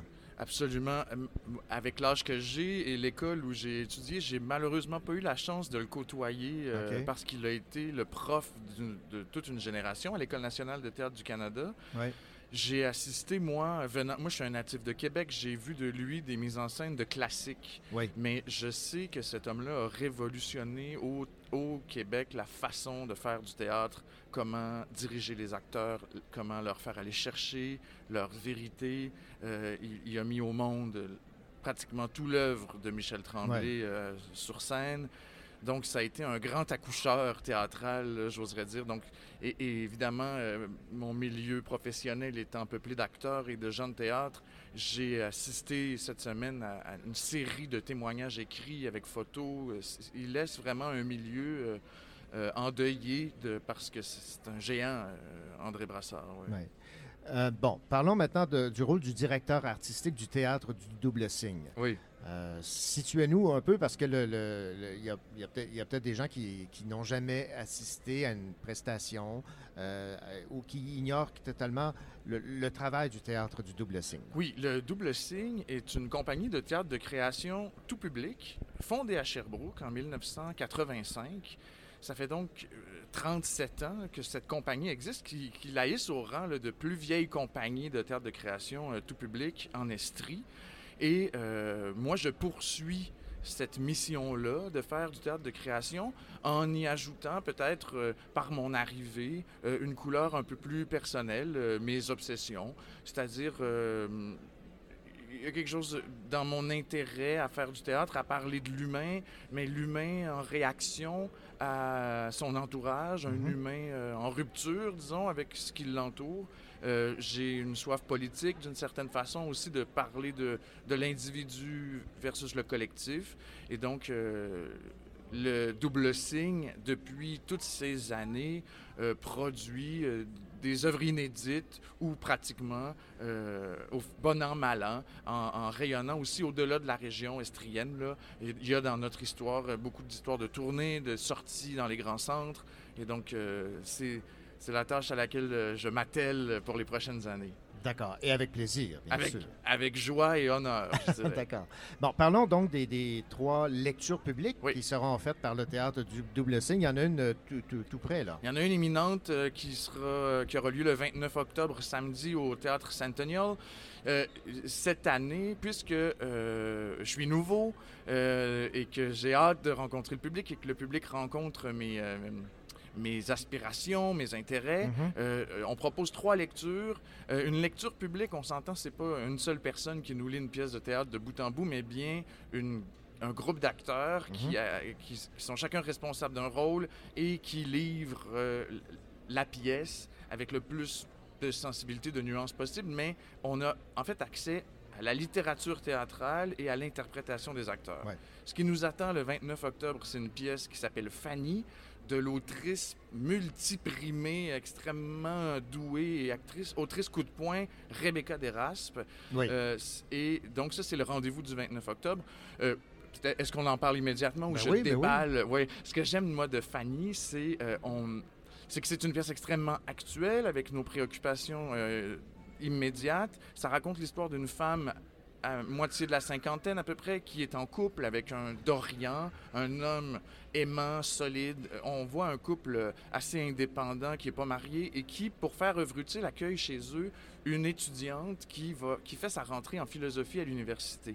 On a donc une espèce de clash générationnel et cette jeune fille arrive avec euh, non seulement une vision euh, moderne de la vie, euh, je- on pourrait, sans, la no- sans, le- sans le nommer, on pourrait dire que c'est une woke d'une certaine façon, ou du moins une justicière sociale, si on veut moins le connoter. Et Fanny sera très poreuse à ces nouvelles idées que traîne la nouvelle génération et ira à la rencontre de cette jeunesse-là et va essayer d'adopter les préceptes euh, de, de la justice sociale et de les appliquer à sa propre vie, pour le meilleur et pour le pire, je dirais. C'est ce qui est fort de l'écriture de Rebecca. Rebecca a, a à peu près le même âge que moi. Là, on, est, on est sur le bord de la quarantaine. On est donc un pied dans chacune de ces générations-là. Ouais. Et on a quelque chose de déchiré nous-mêmes entre comment penser de façon moderne en n'oubliant personne et comment euh, renier la façon dont on nous a élevés, qui est un petit peu vieux jeu pour la jeune génération. C'est- vraiment la force de cette écriture. Et évidemment, on n'échappe pas à l'humour caustique extrêmement puissant de Rebecca, mais aussi à une réflexion sociale euh, extrêmement forte où elle ne prend parti ni pour les quinquagénaires, ni pour les jeunes vingtenaires. Donc, c'est beau de voir que cette œuvre euh, peut rejoindre un public de, de toute génération, puisque ça concerne tout le monde. Est-ce que je me trompe si Glace, actuellement présenté, est de, est de- de sa plume? Les glaces, oui, Les qui, glaces, qui oui, joue en ça. ce moment.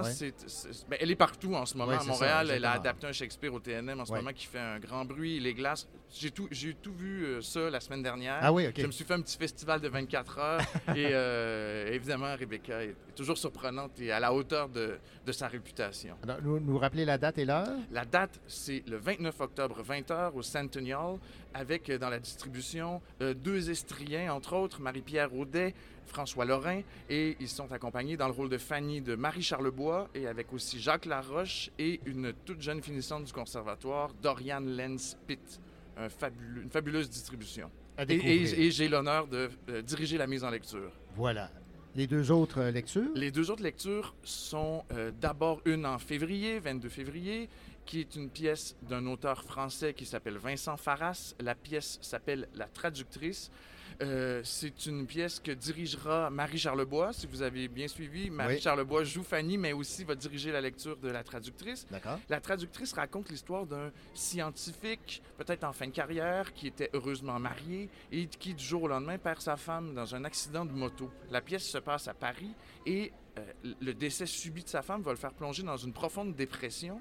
Mais après quelques mois de léthargie, un détail sur les circonstances du décès va, va le titiller, c'est-à-dire que faisait-elle dans ce quartier, dans cet arrondissement de Paris qu'on ne Mhm. fréquente jamais? Et euh, il va se lancer dans une enquête euh, de qu'est-ce que, que faisait-elle là, pour se rendre compte en fait que la femme qui pensait connaître sur le bout de ses doigts a mené pendant plusieurs années une double vie. Euh, c'est un. euh, J'ai une fascination moi-même pour ceux qui mènent une double vie, là, parce que. Et, nous disait l'auteur euh, au lancement de la saison, plutôt au mois de septembre, il nous disait, lui, que. Et, et ça rejoignait, en fait, mon, mon impression ou mon, mon, mon- inspiration. Bon, le mot m'échappe, je vais, je vais passer, mais il disait que pour lui, avoir une double vie, ça a quelque chose à la fois d'intime et de politique. C'est-à-dire que on essaie de se redéfinir au-delà de la case dans laquelle on nous met quand on mène une vie publique où on a une vie que les gens nous Ouais, connaissent, ouais, ouais, ils savent on est qui. Mhm. Mais mener une double vie, c'est un peu une digression, une permission de Je se vois. définir autrement. Mhm. Donc, ce, cet homme endeuillé partira à la recherche du passé de cette femme qu'on appelle la traductrice. Il pensait qu'elle elle enseignait au primaire, mais ça fait 15 ans qu'elle était pigiste à son compte. et euh, et- c'est comme une enquête policière, mais en fait menée par un sentiment amoureux extrêmement fort. Et euh, ça se suit vraiment comme un polar, cette pièce-là. Euh, on a réuni une distribution, Marie Charlebois a réuni une distribution impressionnante pour ça, c'est-à-dire Jean-François Casabonne dans le rôle principal, celui de Pierre, et il sera entouré de Fanny Mallette, de Claude Despins et de Lou Vincent Desrosiers, une jeune actrice. Et euh, j'ai la joie aussi de compléter euh, cette distribution. Comme Ah. ça, Sherbrooke va me connaître de bord en bord. Ben voilà. Donc, ça, c'est euh, une date de, y a une date de fixée. C'est le 22 février. Au Centre des Arts de la Scène, Jean. Euh, le- L'heure m'échappe, je pense que c'est 19h30. Euh, voilà. Et notre dernier Ouais. En coproduction ou en codiffusion avec le théâtre Les gens d'en bas, qui est une compagnie basée au Bic ou à Rimouski, pour Ouais. ceux qui aiment les fusions. Euh, c'est une pièce qui s'appelle Dansereau, qui euh, propose un quatuor de trentenaires, qui, ça se passe dans un village balnéaire francophone entouré d'anglophones. Ce jour-là, au début de la pièce, un fils ou frère prodigue, tout dépendant de dans quelle position on se met par rapport à la famille, revient pour assister au baptême de ses neveux. Et ce baptême semble être de la poudre aux yeux pour un coup fumant que son frère, propriétaire de l'hôtel, veut, euh, veut faire. C'est une pièce qui pose la question, est-ce que la fin justifie les moyens? Euh, c'est une guerre fratricide qui va se mener dans cette histoire-là. Et ce qui m'a fasciné dans l'écriture, c'est que on assiste à un quatuor, c'est-à-dire une femme, son mari, le frère et un espèce de valet ou homme à tout faire. Quatre citoyens qui ont le sort entier d'une communauté dans leurs mains à Oh. cause de la position de pouvoir dans laquelle ils sont. L'écriture est fabuleuse parce que les, les personnages se narrent eux-mêmes, ils racontent ce qu'ils voient et aussi se- ça donne à des dialogues extrêmement serrés. C'est une pièce pleine de cruauté et euh, que je traîne dans mon sac à dos depuis plusieurs années sans jamais avoir trouvé le, le véhicule. Ben, et là, ça je est, suis très heureux de pouvoir présenter ça. Mise en lecture de Marie-Hélène Gendreau, directrice artistique du Théâtre du Bic. Oui. Et à la distribution, il y aura Mathieu Richard, Pierre-Yves Cardinal, moi-même et une actrice mystère que, Ah. que nous approchons actuellement, mais que je ne peux pas encore euh, confirmer. D'accord. Et la date? C'est le 26 avril, toujours au Centre des Arts de la Seine-Jean-Vessery. Et le 29 avril, s'il y a des, euh, des, gens du bas du fleuve qui nous entendent, on sera au, au Vieux Bicois euh, pour présenter aussi euh, à Rimouski euh, cette même lecture. D'accord. Hubert Lemire, ça a été un plaisir de vous accueillir euh, au Cochocho à titre de collaborateur pour euh, le volet théâtral de la, de la littérature. On aura l'occasion de, de revenir évidemment sur votre passion pour, pour le théâtre, vos choix de, de- de textes parce que, et surtout comment lire correctement? Parce qu'il y a des gens qui sont un peu rebutés par rapport à la lecture d'une pièce de théâtre. Ils préfèrent l'écouter. Ah oui, avec raison. Hein, avec raison, mais il y a- il y a- je pense qu'il y a une façon de, de lire le théâtre et, et- et de l'apprécier. J'aurais peut-être de- quelques petits trucs, Voilà. mais euh, ça, ça, ça s'apprend. Je pense que ça s'apprend. Merci beaucoup, René. Merci. Je Au rappelle plaisir. que Hubert est euh, directeur artistique du théâtre du Double C. Maintenant, avec nous, André Jacques, collaborateur de- de- des premières heures de cette émission qui, rappelons-le, a 30 ans. Cette année, on souligne nos, nos 30 ans du, du Show. Et je suis euh, très heureux donc de pouvoir compter sur des collaborateurs hors pair comme euh, André, qui euh, évidemment est auteur de, de romans policiers et qui nous propose également des, des critiques de romans policiers. Et euh, j'ai eu l'occasion de lire ce roman de Catherine Catherine Lafrance. Euh, L'étonnante mémoire des glaces. voilà, aux éditions euh, Druide. Druide. Et j'ai euh, dévoré le livre de- du début, euh, début à la fin. Moi et je pense que c'est la même chose pour toi, André. Oui, oui, oui. Un excellent roman. Avant d'en parler, je voudrais quand même souligner un un événement important. Le polar féminin au Québec est en plein essor. Jusqu'à 2010, il y avait, bon, quelques... Il y avait des auteurs. Il y avait euh, Christine Brouillette, il y avait Joanne Seymour, il y en avait quelques autres et tout ça. Mais depuis 2010, Ouais. il y a vraiment une éclosion des talents féminins en, en polar. Euh, je pense, bon, je donne Marie-Ève Bourassa avec sa trilogie Red Light, Marie-Ève Sévigny chez Ouais. Héliotrope, Maureen Martineau, euh, Andrea Michaud, évidemment, qui, a- Ouais. qui a, qui a raflé tous les prix possibles Possible, euh, ouais. de, de la littérature. Alors, c'est quelque chose. Et cette année, pour la 22e année du prix Saint-Pacôme, c'était la première fois que les trois finalistes étaient des écrivaines, Ah oui. euh, des autrices. Euh, et c'était Roxane Bouchard pour euh, Le murmure de, des Acapites, Anna Raymond Gazaille pour Secret boréal qui, qui a été lauréate, et justement Catherine Lafrance avec L'étonnante mémoire des glaces. Bon, alors, évidemment, il y a plein de qualités dans, dans ce livre. Moi, le, le parallèle que j'ai fait en, en lisant le, le tout, et tu me diras, André, si tu es d'accord, c'est qu'il y a un peu de millénium là-dedans. Là, hein? Oui, oui, mais remarquez, dans Millennium, euh, c'est une, une intrigue basée sur le journalisme. Oui. Et euh, dans euh, mémoire des glaces, c'est encore. Et bon, Catherine a d'ailleurs, euh, pendant sa carrière, été journaliste à Radio-Canada, à, à TQS, à TVA. Et donc, elle connaît le milieu journalistique. Et son personnage principal, euh, Michel Du- Duquesne, est un journaliste et c'est lui qui va faire l'enquête sur le drame qui se déroule dans ce petit village. Petit village d'ailleurs des cantons de l'Est. Oui. On commence à être bon hein, au Québec. euh, on commence à faire mourir pas mal de monde des cantons de l'Est. C'est vrai, ça. Alors, euh, donc, euh, ça se passe dans un petit village appelé Saint-Albert-sur-le-Lac, qui est un village Qui n'existe pas, là, mais ben qui oui. peut être les- un peu le, le- On pourrait penser à Knowlton ou Oui. ces coins-là, Oui. dans le coin du lac Brome et Mhm. tout ça. Donc, euh, l'intrigue commence avec une scène très percutante. Euh, deux enfants, bon, c'est l'hiver, il pleut, il y a du verglas, de la neige. C'est vraiment un temps de cul et ça va être un temps de cul pendant tout le roman, faut dire. Absolument, oui. Alors, euh, on a donc ce- ces deux enfants qui s'enfuient, qui sortent qui, qui s'en vont dans une, un, bloc appartement euh, ou tout ça. Ils rentrent chez la mère d'un des deux garçons, des garçons d'à peu près 9, 10 ans, 12 ans. Et euh, bon, qui se réfugie chez, Nancy, sa mère, où il y a un homme aussi.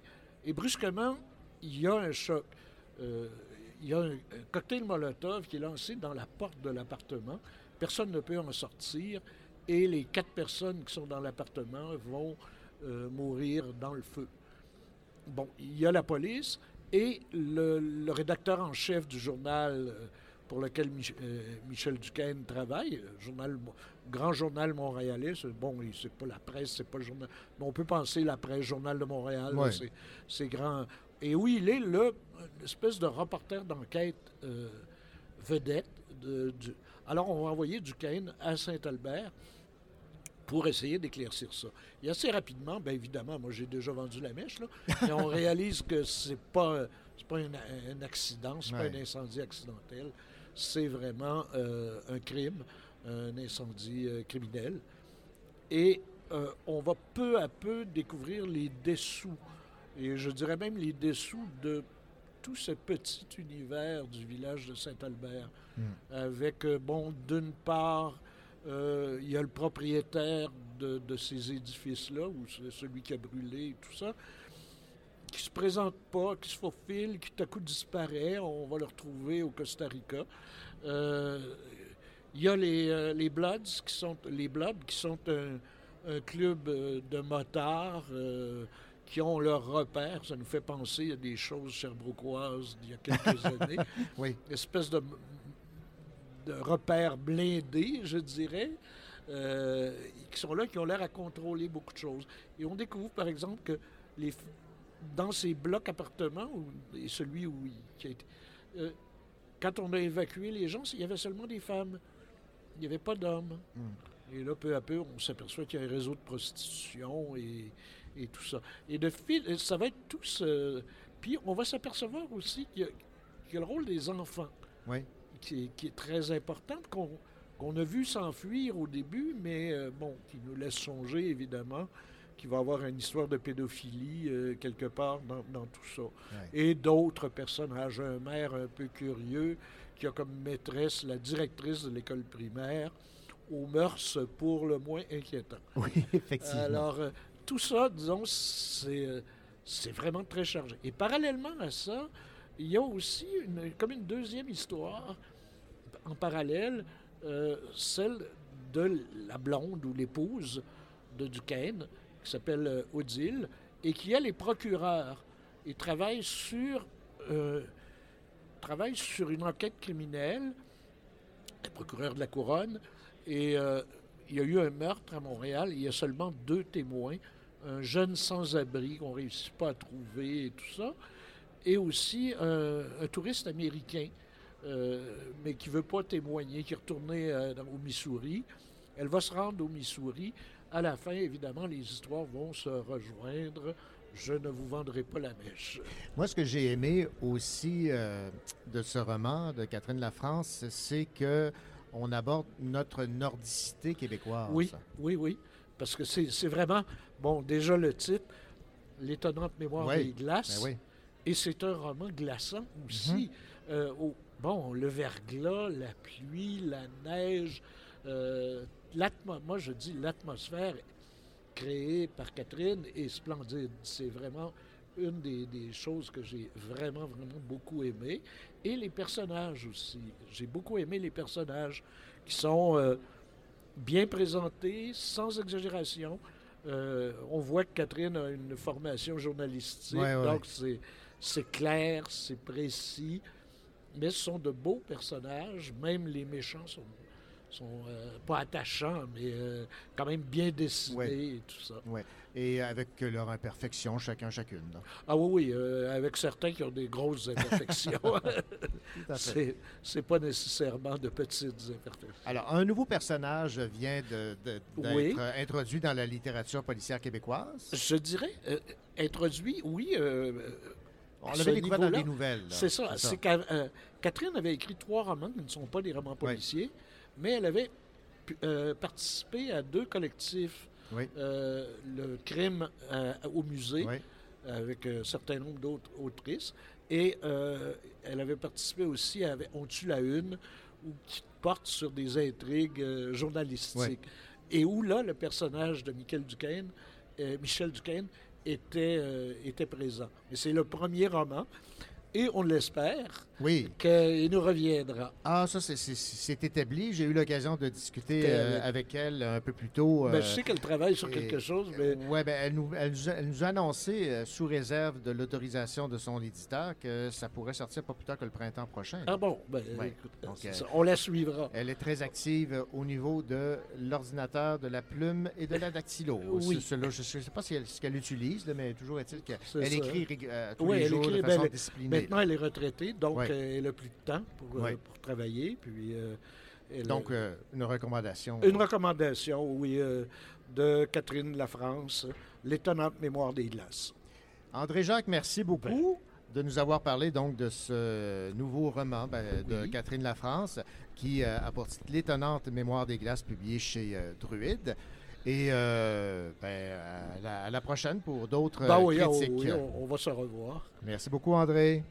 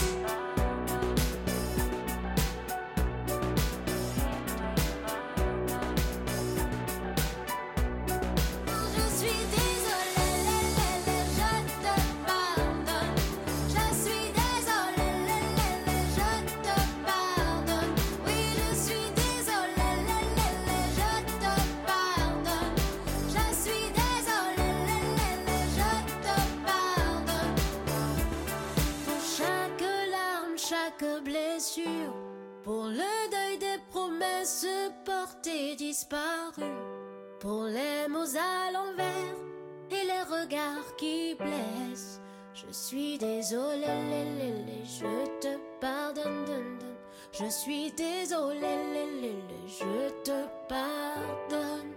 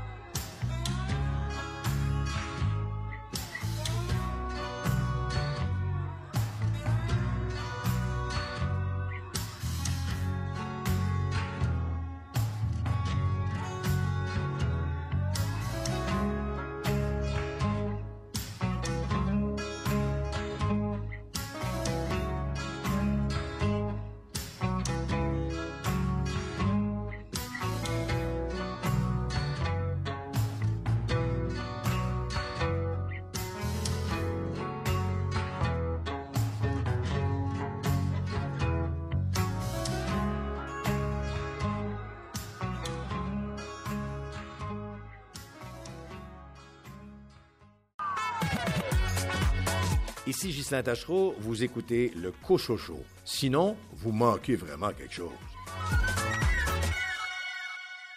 Maintenant, Karine Morin se joint euh, à l'émission. Bonjour, Karine. Allô, René? Euh, Karine, euh, c'est agréable hein, de pouvoir faire ça en, en direct du, sal- du Salon du Livre. C'est une autre expérience. Là, hein? Ah, ça fait changement. Ouais, hein? Ouais, ça, ça fait changement du studio. euh. Moi, j'aime beaucoup ça. Et euh, c'est l'occasion, Karine, de nous parler d'un livre dont on parle beaucoup. Les critiques ont été euh, on ne peut plus euh, élogieuses. C'est un livre qui euh, est écrit par Alex Vien, qui a pour titre Les pénitences. C'est euh, chez Cheval Doux. Alors, tu nous parles aujourd'hui de ce petit roman très poignant pour lequel l'autrice est d'ailleurs à l'honneur ici au Salon du Livre cette année. Oui, tout à fait, René. Euh, Donc, j'ai lu euh, cette semaine euh, le roman d'Alex Vien. Euh, c'est un court roman, euh, comme on disait, qui, qui rentre dedans. Donc, c'est c'est poignant, ça, ça frappe un petit peu à l'intérieur. Puis c'est difficile de reprendre son souffle. Donc, D'accord. on lit, euh, on lit les pages euh, vraiment euh, une à la suite des autres. Mhm. Et on est quand même vraiment très chanceux de l'avoir ici au Salon du Livre comme invité d'honneur. Ben voilà, donc les gens qui vont écouter la chronique vont certainement porter, être encore plus attentifs du fait qu'elle est ici au Salon du Livre de l'Estrie. Alors, que se passe-t-il dans ce petit roman si, si poignant? Peux-tu nous faire un résumé? Bien sûr. Dix années se sont écoulées euh, depuis la dernière fois que Jules a vu son père tout juste avant sa fuite de la maison paternelle. Donc, elle va laisser derrière elle sa sœur Charlie ainsi que euh, bien des années de mauvais traitements. Donc, de violence physique, surtout pour Charlie, et énormément de violence psychologique avec euh, des conséquences qui vont bien au-delà des limites du raisonnable. Donc, les deux jeunes filles vivent euh, dans la peur constante de la prochaine colère de leur père. Et au lieu de s'unir contre lui, il va réussir à les monter l'une contre l'autre. Jules a promis à son père de lui apporter une boîte contenant quelque chose de mystérieux mais très précieux. Donc, un soir, euh, elle rassemble tout son courage et elle s'en va chez Denis euh, pour porter le colis. Donc, au début, euh, Jules reste vraiment sur la défensive, mais Denis, euh, comme un grand manipulateur qu'il est, réussit assez facilement à amadouer sa fille euh, et il lui fait baisser sa garde en lui offrant bien de la bière et en cuisinant des pâtes. Donc, on a au début quand même une belle retrouvaille père-fille. Donc, on, là, on évoque la nostalgie des beaux moments et ça semble quand même plutôt beau au début. Ouais, mais j'imagine que ça ne dure pas. Non, vraiment pas. Bien vite, euh, on voit la nature de Denis qui fait surface et euh, il va obliger sa fille à un moment de terminer son repas au point même où si elle en vomit, elle doit finir son assiette. OK. Donc, on est vraiment dans un, dans un extrême. Et euh, malgré elle, Jules va redevenir la petite fille fragile qu'elle était quand elle était enfant. Et elle va tout faire pour faire plaisir à son père, dont essayer de finir son assiette et euh, ne pas dire un mot euh, pour pas euh, se faire réprimander davantage. Bon, alors évidemment, c'est un roman qui nous montre les blessures imposées dans l'enfance qui ne guérissent pas nécessairement. C'est ce que je comprends. Euh, les blessures euh, guérissent pas. J'ai même euh, un petit extrait que j'avais trouvé vraiment intéressant pour le montrer. C'était au tout début de- du troisième chapitre. Jules n'aime pas manger. Elle mange parce que c'est la seule façon de réduire son corps au silence. Elle mange pour combler le gouffre douloureux qui pèse sur son ventre quand le frigo lui rit dans la face. Elle mange pour penser ses blessures lorsque les caresses viennent à manquer et qu'elle est persuadée de n'être nécessaire à personne. Jules mange pour retrouver la sensation d'être gâté, récompensé, celle d'une époque où ses besoins simples n'en étaient pas moins immenses. Elle mange pour se sentir pleine, prête à se fendre, pour ne laisser de place à rien d'autre qu'au sentiment d'être nourrie. Jules mange pour absorber l'amour qu'on lui a servi dans une assiette quand les mots étaient proscrits. C'est un langage maladroit et addictif qui remplit son vide tout en le creusant davantage. Jules mange pour se gaver, frôler le vomissement parce qu'elle sait ce que c'est que d'avoir faim, de manquer de tout, de courir après les miettes. Wow! C'est- vraiment un extrait extra- extra- Donc, c'est l'allure de, ce- de, de- de cette écriture, de cette littérature, donc, euh, de Alex Vien. J'en conclus que tu as beaucoup aimé, même si c'était un roman coup de poing, là. Oui, oui, ça, ça, ça nous brasse un peu, mais c'est bien fait. Euh, J'ai vraiment beaucoup aimé euh, justement ce premier roman d'Alex Vien. Je trouve que son style est vivant et assez direct. Donc, comme on disait, là, un, bon, un, un bon petit coup de poing. Puis justement, avec l'extrait que je viens de lire, je pense que ça le montre euh, Mhm. aussi son style, euh, comment il est. Ça nous fait aussi avancer euh, rapidement dans l'histoire. On est beaucoup dans l'action, dans les souvenirs, euh, pour comprendre un peu tout ce qui se passe euh, avec Jules, avec son père, euh, la relation aussi avec sa sœur Charlie. Euh, ce qui fait que c'est un livre qu'on lit vraiment très, très rapidement. On veut connaître la suite de l'histoire, savoir ce qui s'est passé dix ans plus tôt pour que Jules décide de s'enfuir. Puis on veut savoir aussi qu'est-ce qui se passe euh, cette soirée, cette nuit-là, entre Jules et son père. Un petit bémol, semble-t-il? Petit bémol, Ouais. j'en aurais pris plus. D'accord. C'est un court roman, donc c'est à peine 140 pages, euh, donc ça se lit vraiment très très vite. Mais mon petit côté euh, voyeur euh, aurait aimé ça qu'on plonge plus profondément euh, dans cet univers-là, qu'on en apprenne davantage sur Jules, sur son passé, sur son présent, donc qui elle est et comment elle vit toutes ces blessures-là que son père lui a fait subir. Mais ça reste tout de même un excellent roman. Justement, je prendrais une suite si c'est possible. C'est vraiment très bien écrit, très touchant. Donc, je le recommande à tous les lecteurs euh, de se le procurer. Merci beaucoup, euh, Karine, de nous avoir parlé donc de ce roman publié au Cheval Doux, Les pénitences, Alex Vien. Merci.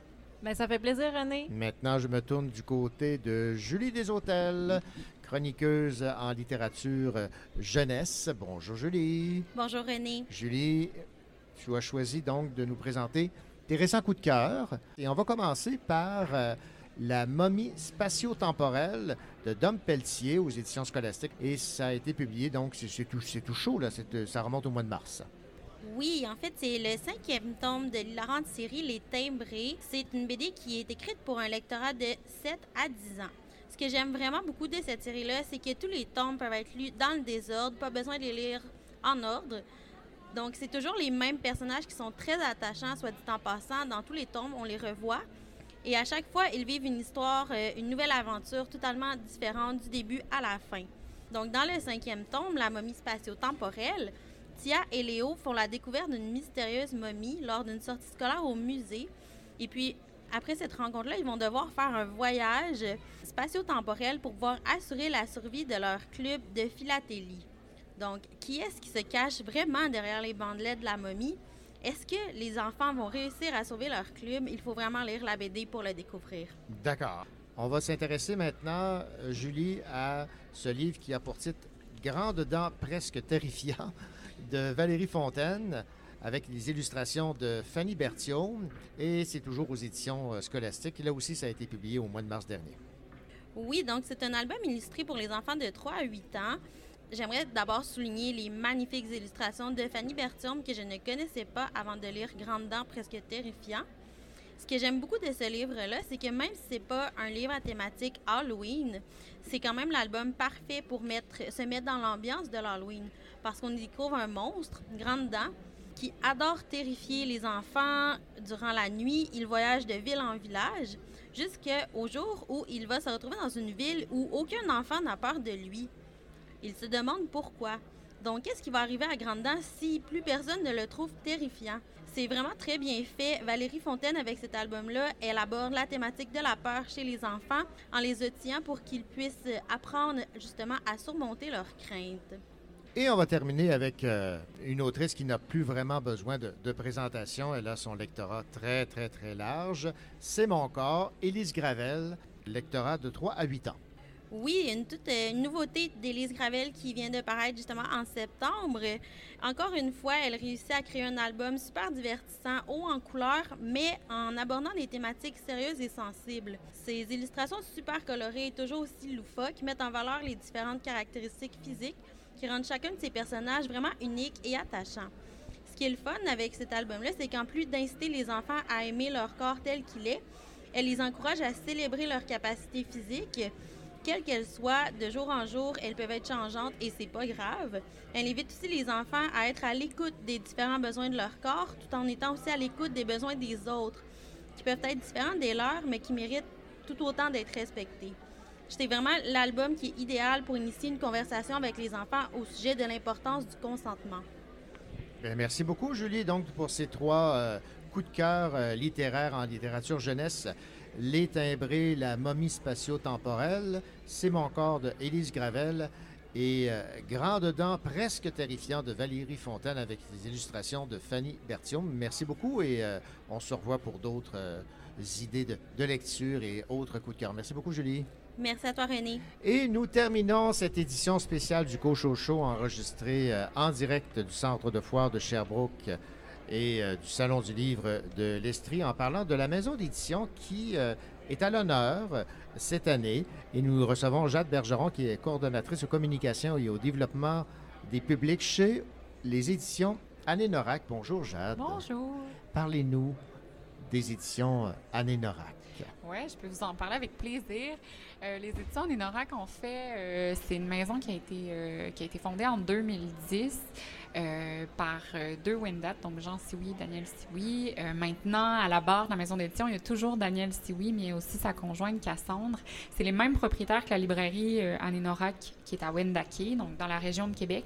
Puis qui, en fait, c'est la seule maison d'édition francophone au Canada qui se dédie exclusivement à la littérature autochtone. Donc, c'est comme une première, c'est les seuls, puis ils essaient de paver un peu la voie, puis de développer à la fois les publics, donc de, de d'initier le public québécois euh, à la littérature autochtone, mais aussi de développer un lectorat dans les communautés de développer des auteurs, autrices, de les accompagner pour commencer à, à, publier, pour, euh, pour s'intégrer dans le milieu littéraire, en fait. Oui, parce que la littérature autochtone, elle existe, mais elle n'avait pas droit de citer ou elle, n'était pas vraiment éditée. C'est ce qu'on découvre.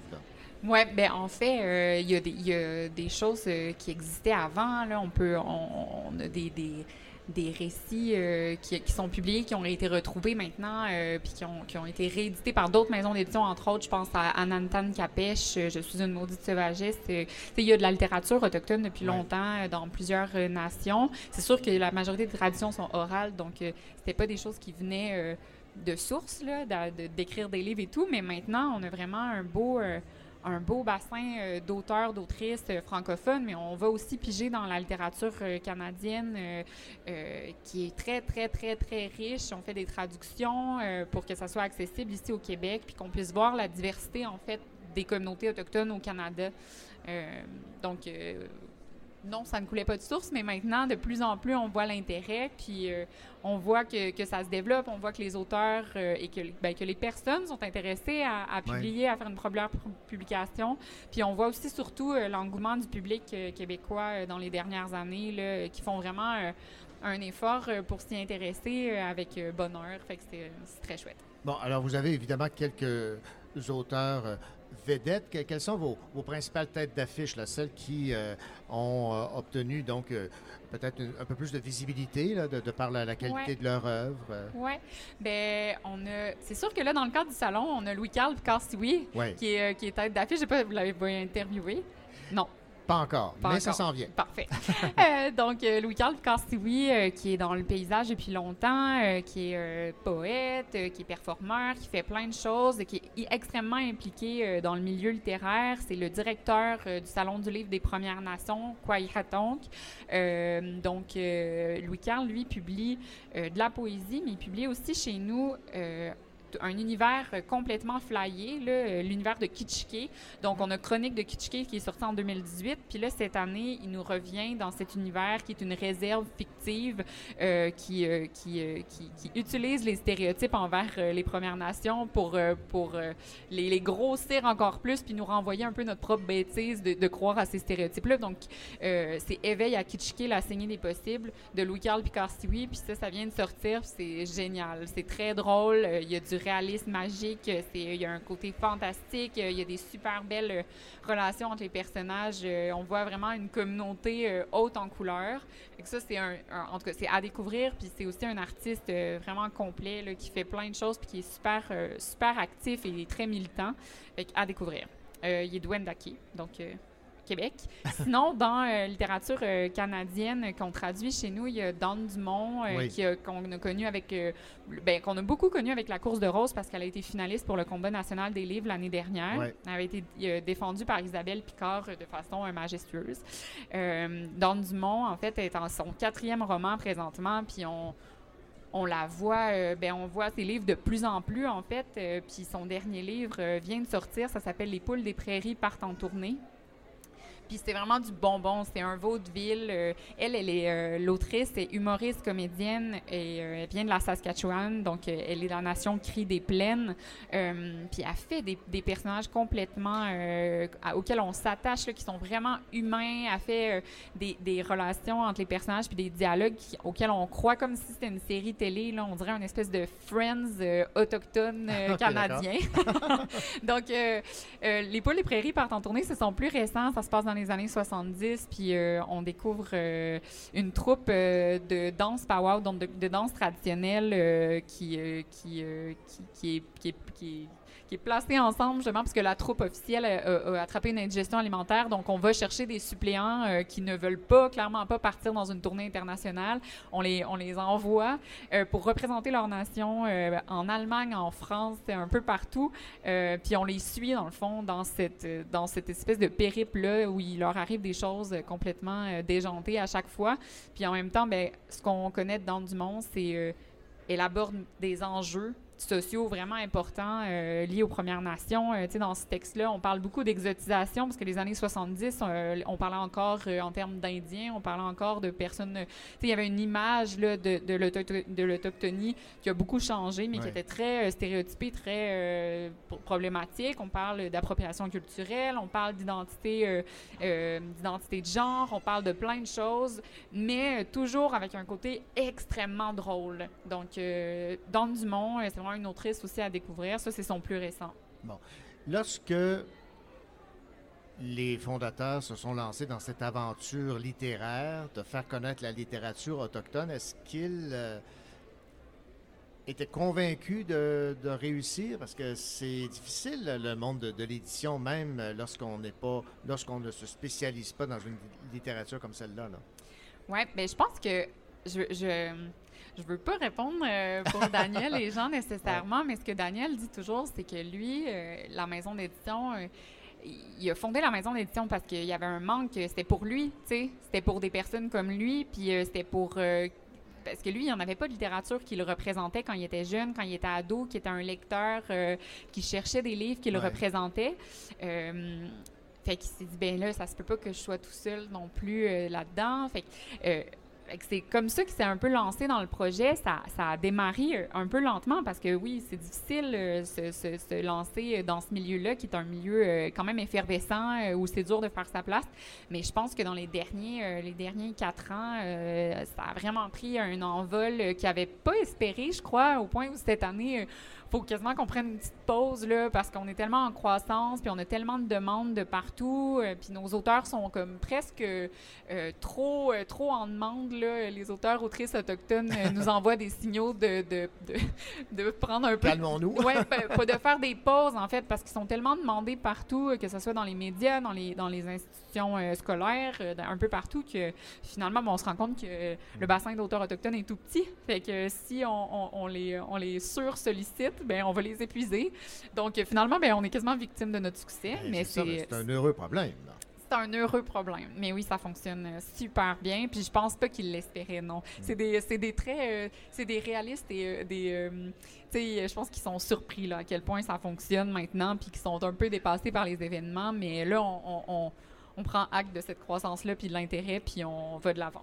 Bon, ben en fait, Jacques Bergeron, euh, vous répondez directement à la question qui allait suivre. Le- les Québécois et les Québécoises s'intéressent maintenant à la littérature autochtone et euh, aux Premières Nations. là. Ouais, ben, je, je veux pas parler pour, pour tout le monde, mais en tout cas, le pouls que j'ai dans les différentes activités qu'on fait, euh, comme aujourd'hui euh, au Salon du Livre de l'Estrie avec euh, notre kiosque de li- Joli Autochtone, on a des gens qui sont complètement.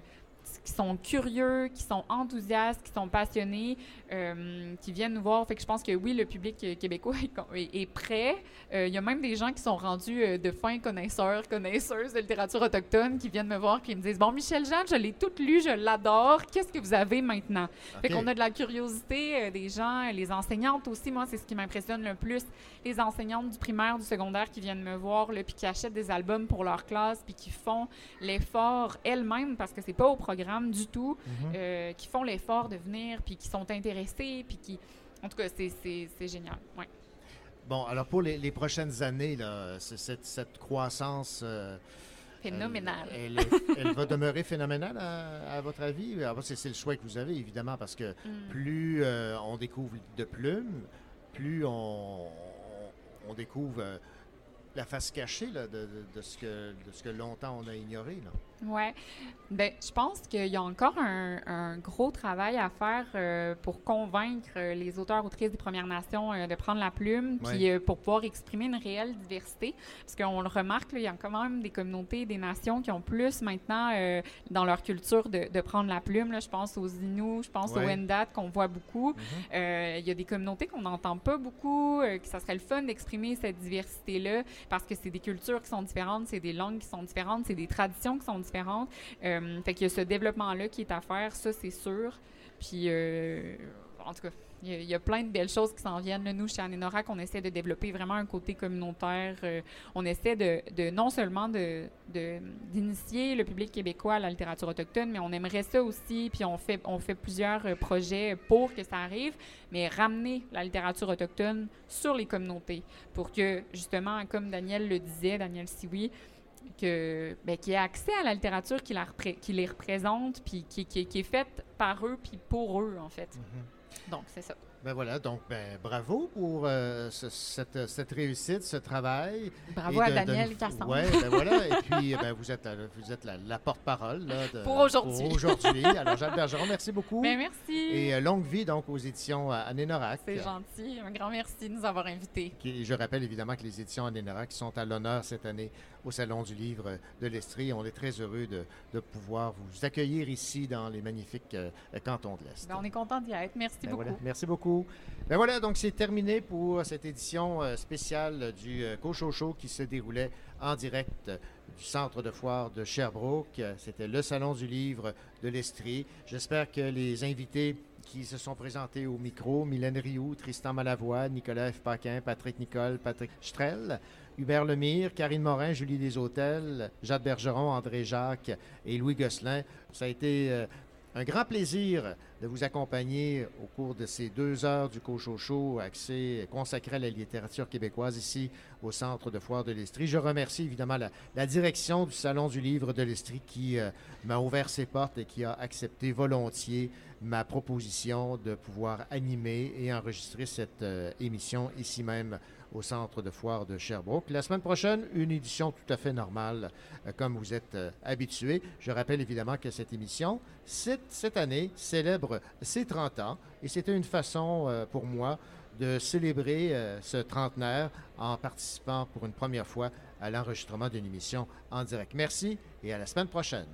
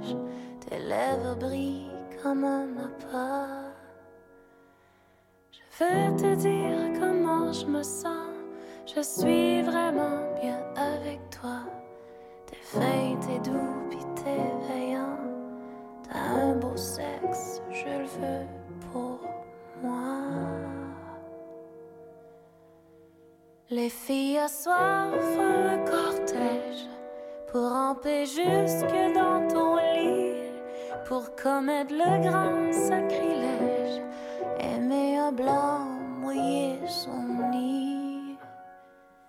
Je suis rêvé, ça les console, je te transmets leur gratitude et les aiguilles de leur boussole s'en vont la nuit pointée au sud. Tu te demandes peut-être pourquoi je prends pas un homme de ma rivière quand il s'allonge auprès de moi. J'ai l'impression qu'ils sont mes frères. Les gars ici m'arrachent beaucoup. Ils viennent au monde, c'est même banal, avec une flèche plantée dans le cou. Quand ils parlent, ça leur fait mal. Sont pris dans un capteur de songe, à la coop, va donc savoir. Ils achètent de la poudre à mensonge, partent à la chasse aux idées noires. Quand leurs fusils ont tout vidé, ils prennent alors nos cœurs pour cible. Toi, tu m'as prise sans procéder. On aime un homme quand il est libre. Je sais pas pourquoi ça me fait penser. Peut-être une femme t'attend là-bas. Comment te dire sans t'offenser qu'il n'y a rien d'éternel ici-bas? Je sais parler comme ça, c'est pas bon. Faut m'excuser, je fais de mon mieux. Juste pour te dire qu'on fait des ponts où les rapides sont furieux.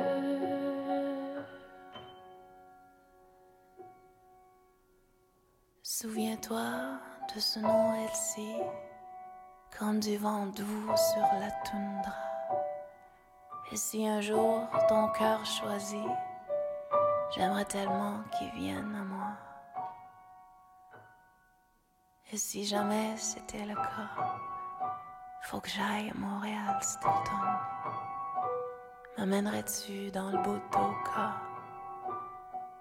voir les couleurs, manger des pommes? Paraît que ton contrat achève du mois. Écoute un peu, je serai For manquer, pas juste à moi. Pas juste à moi.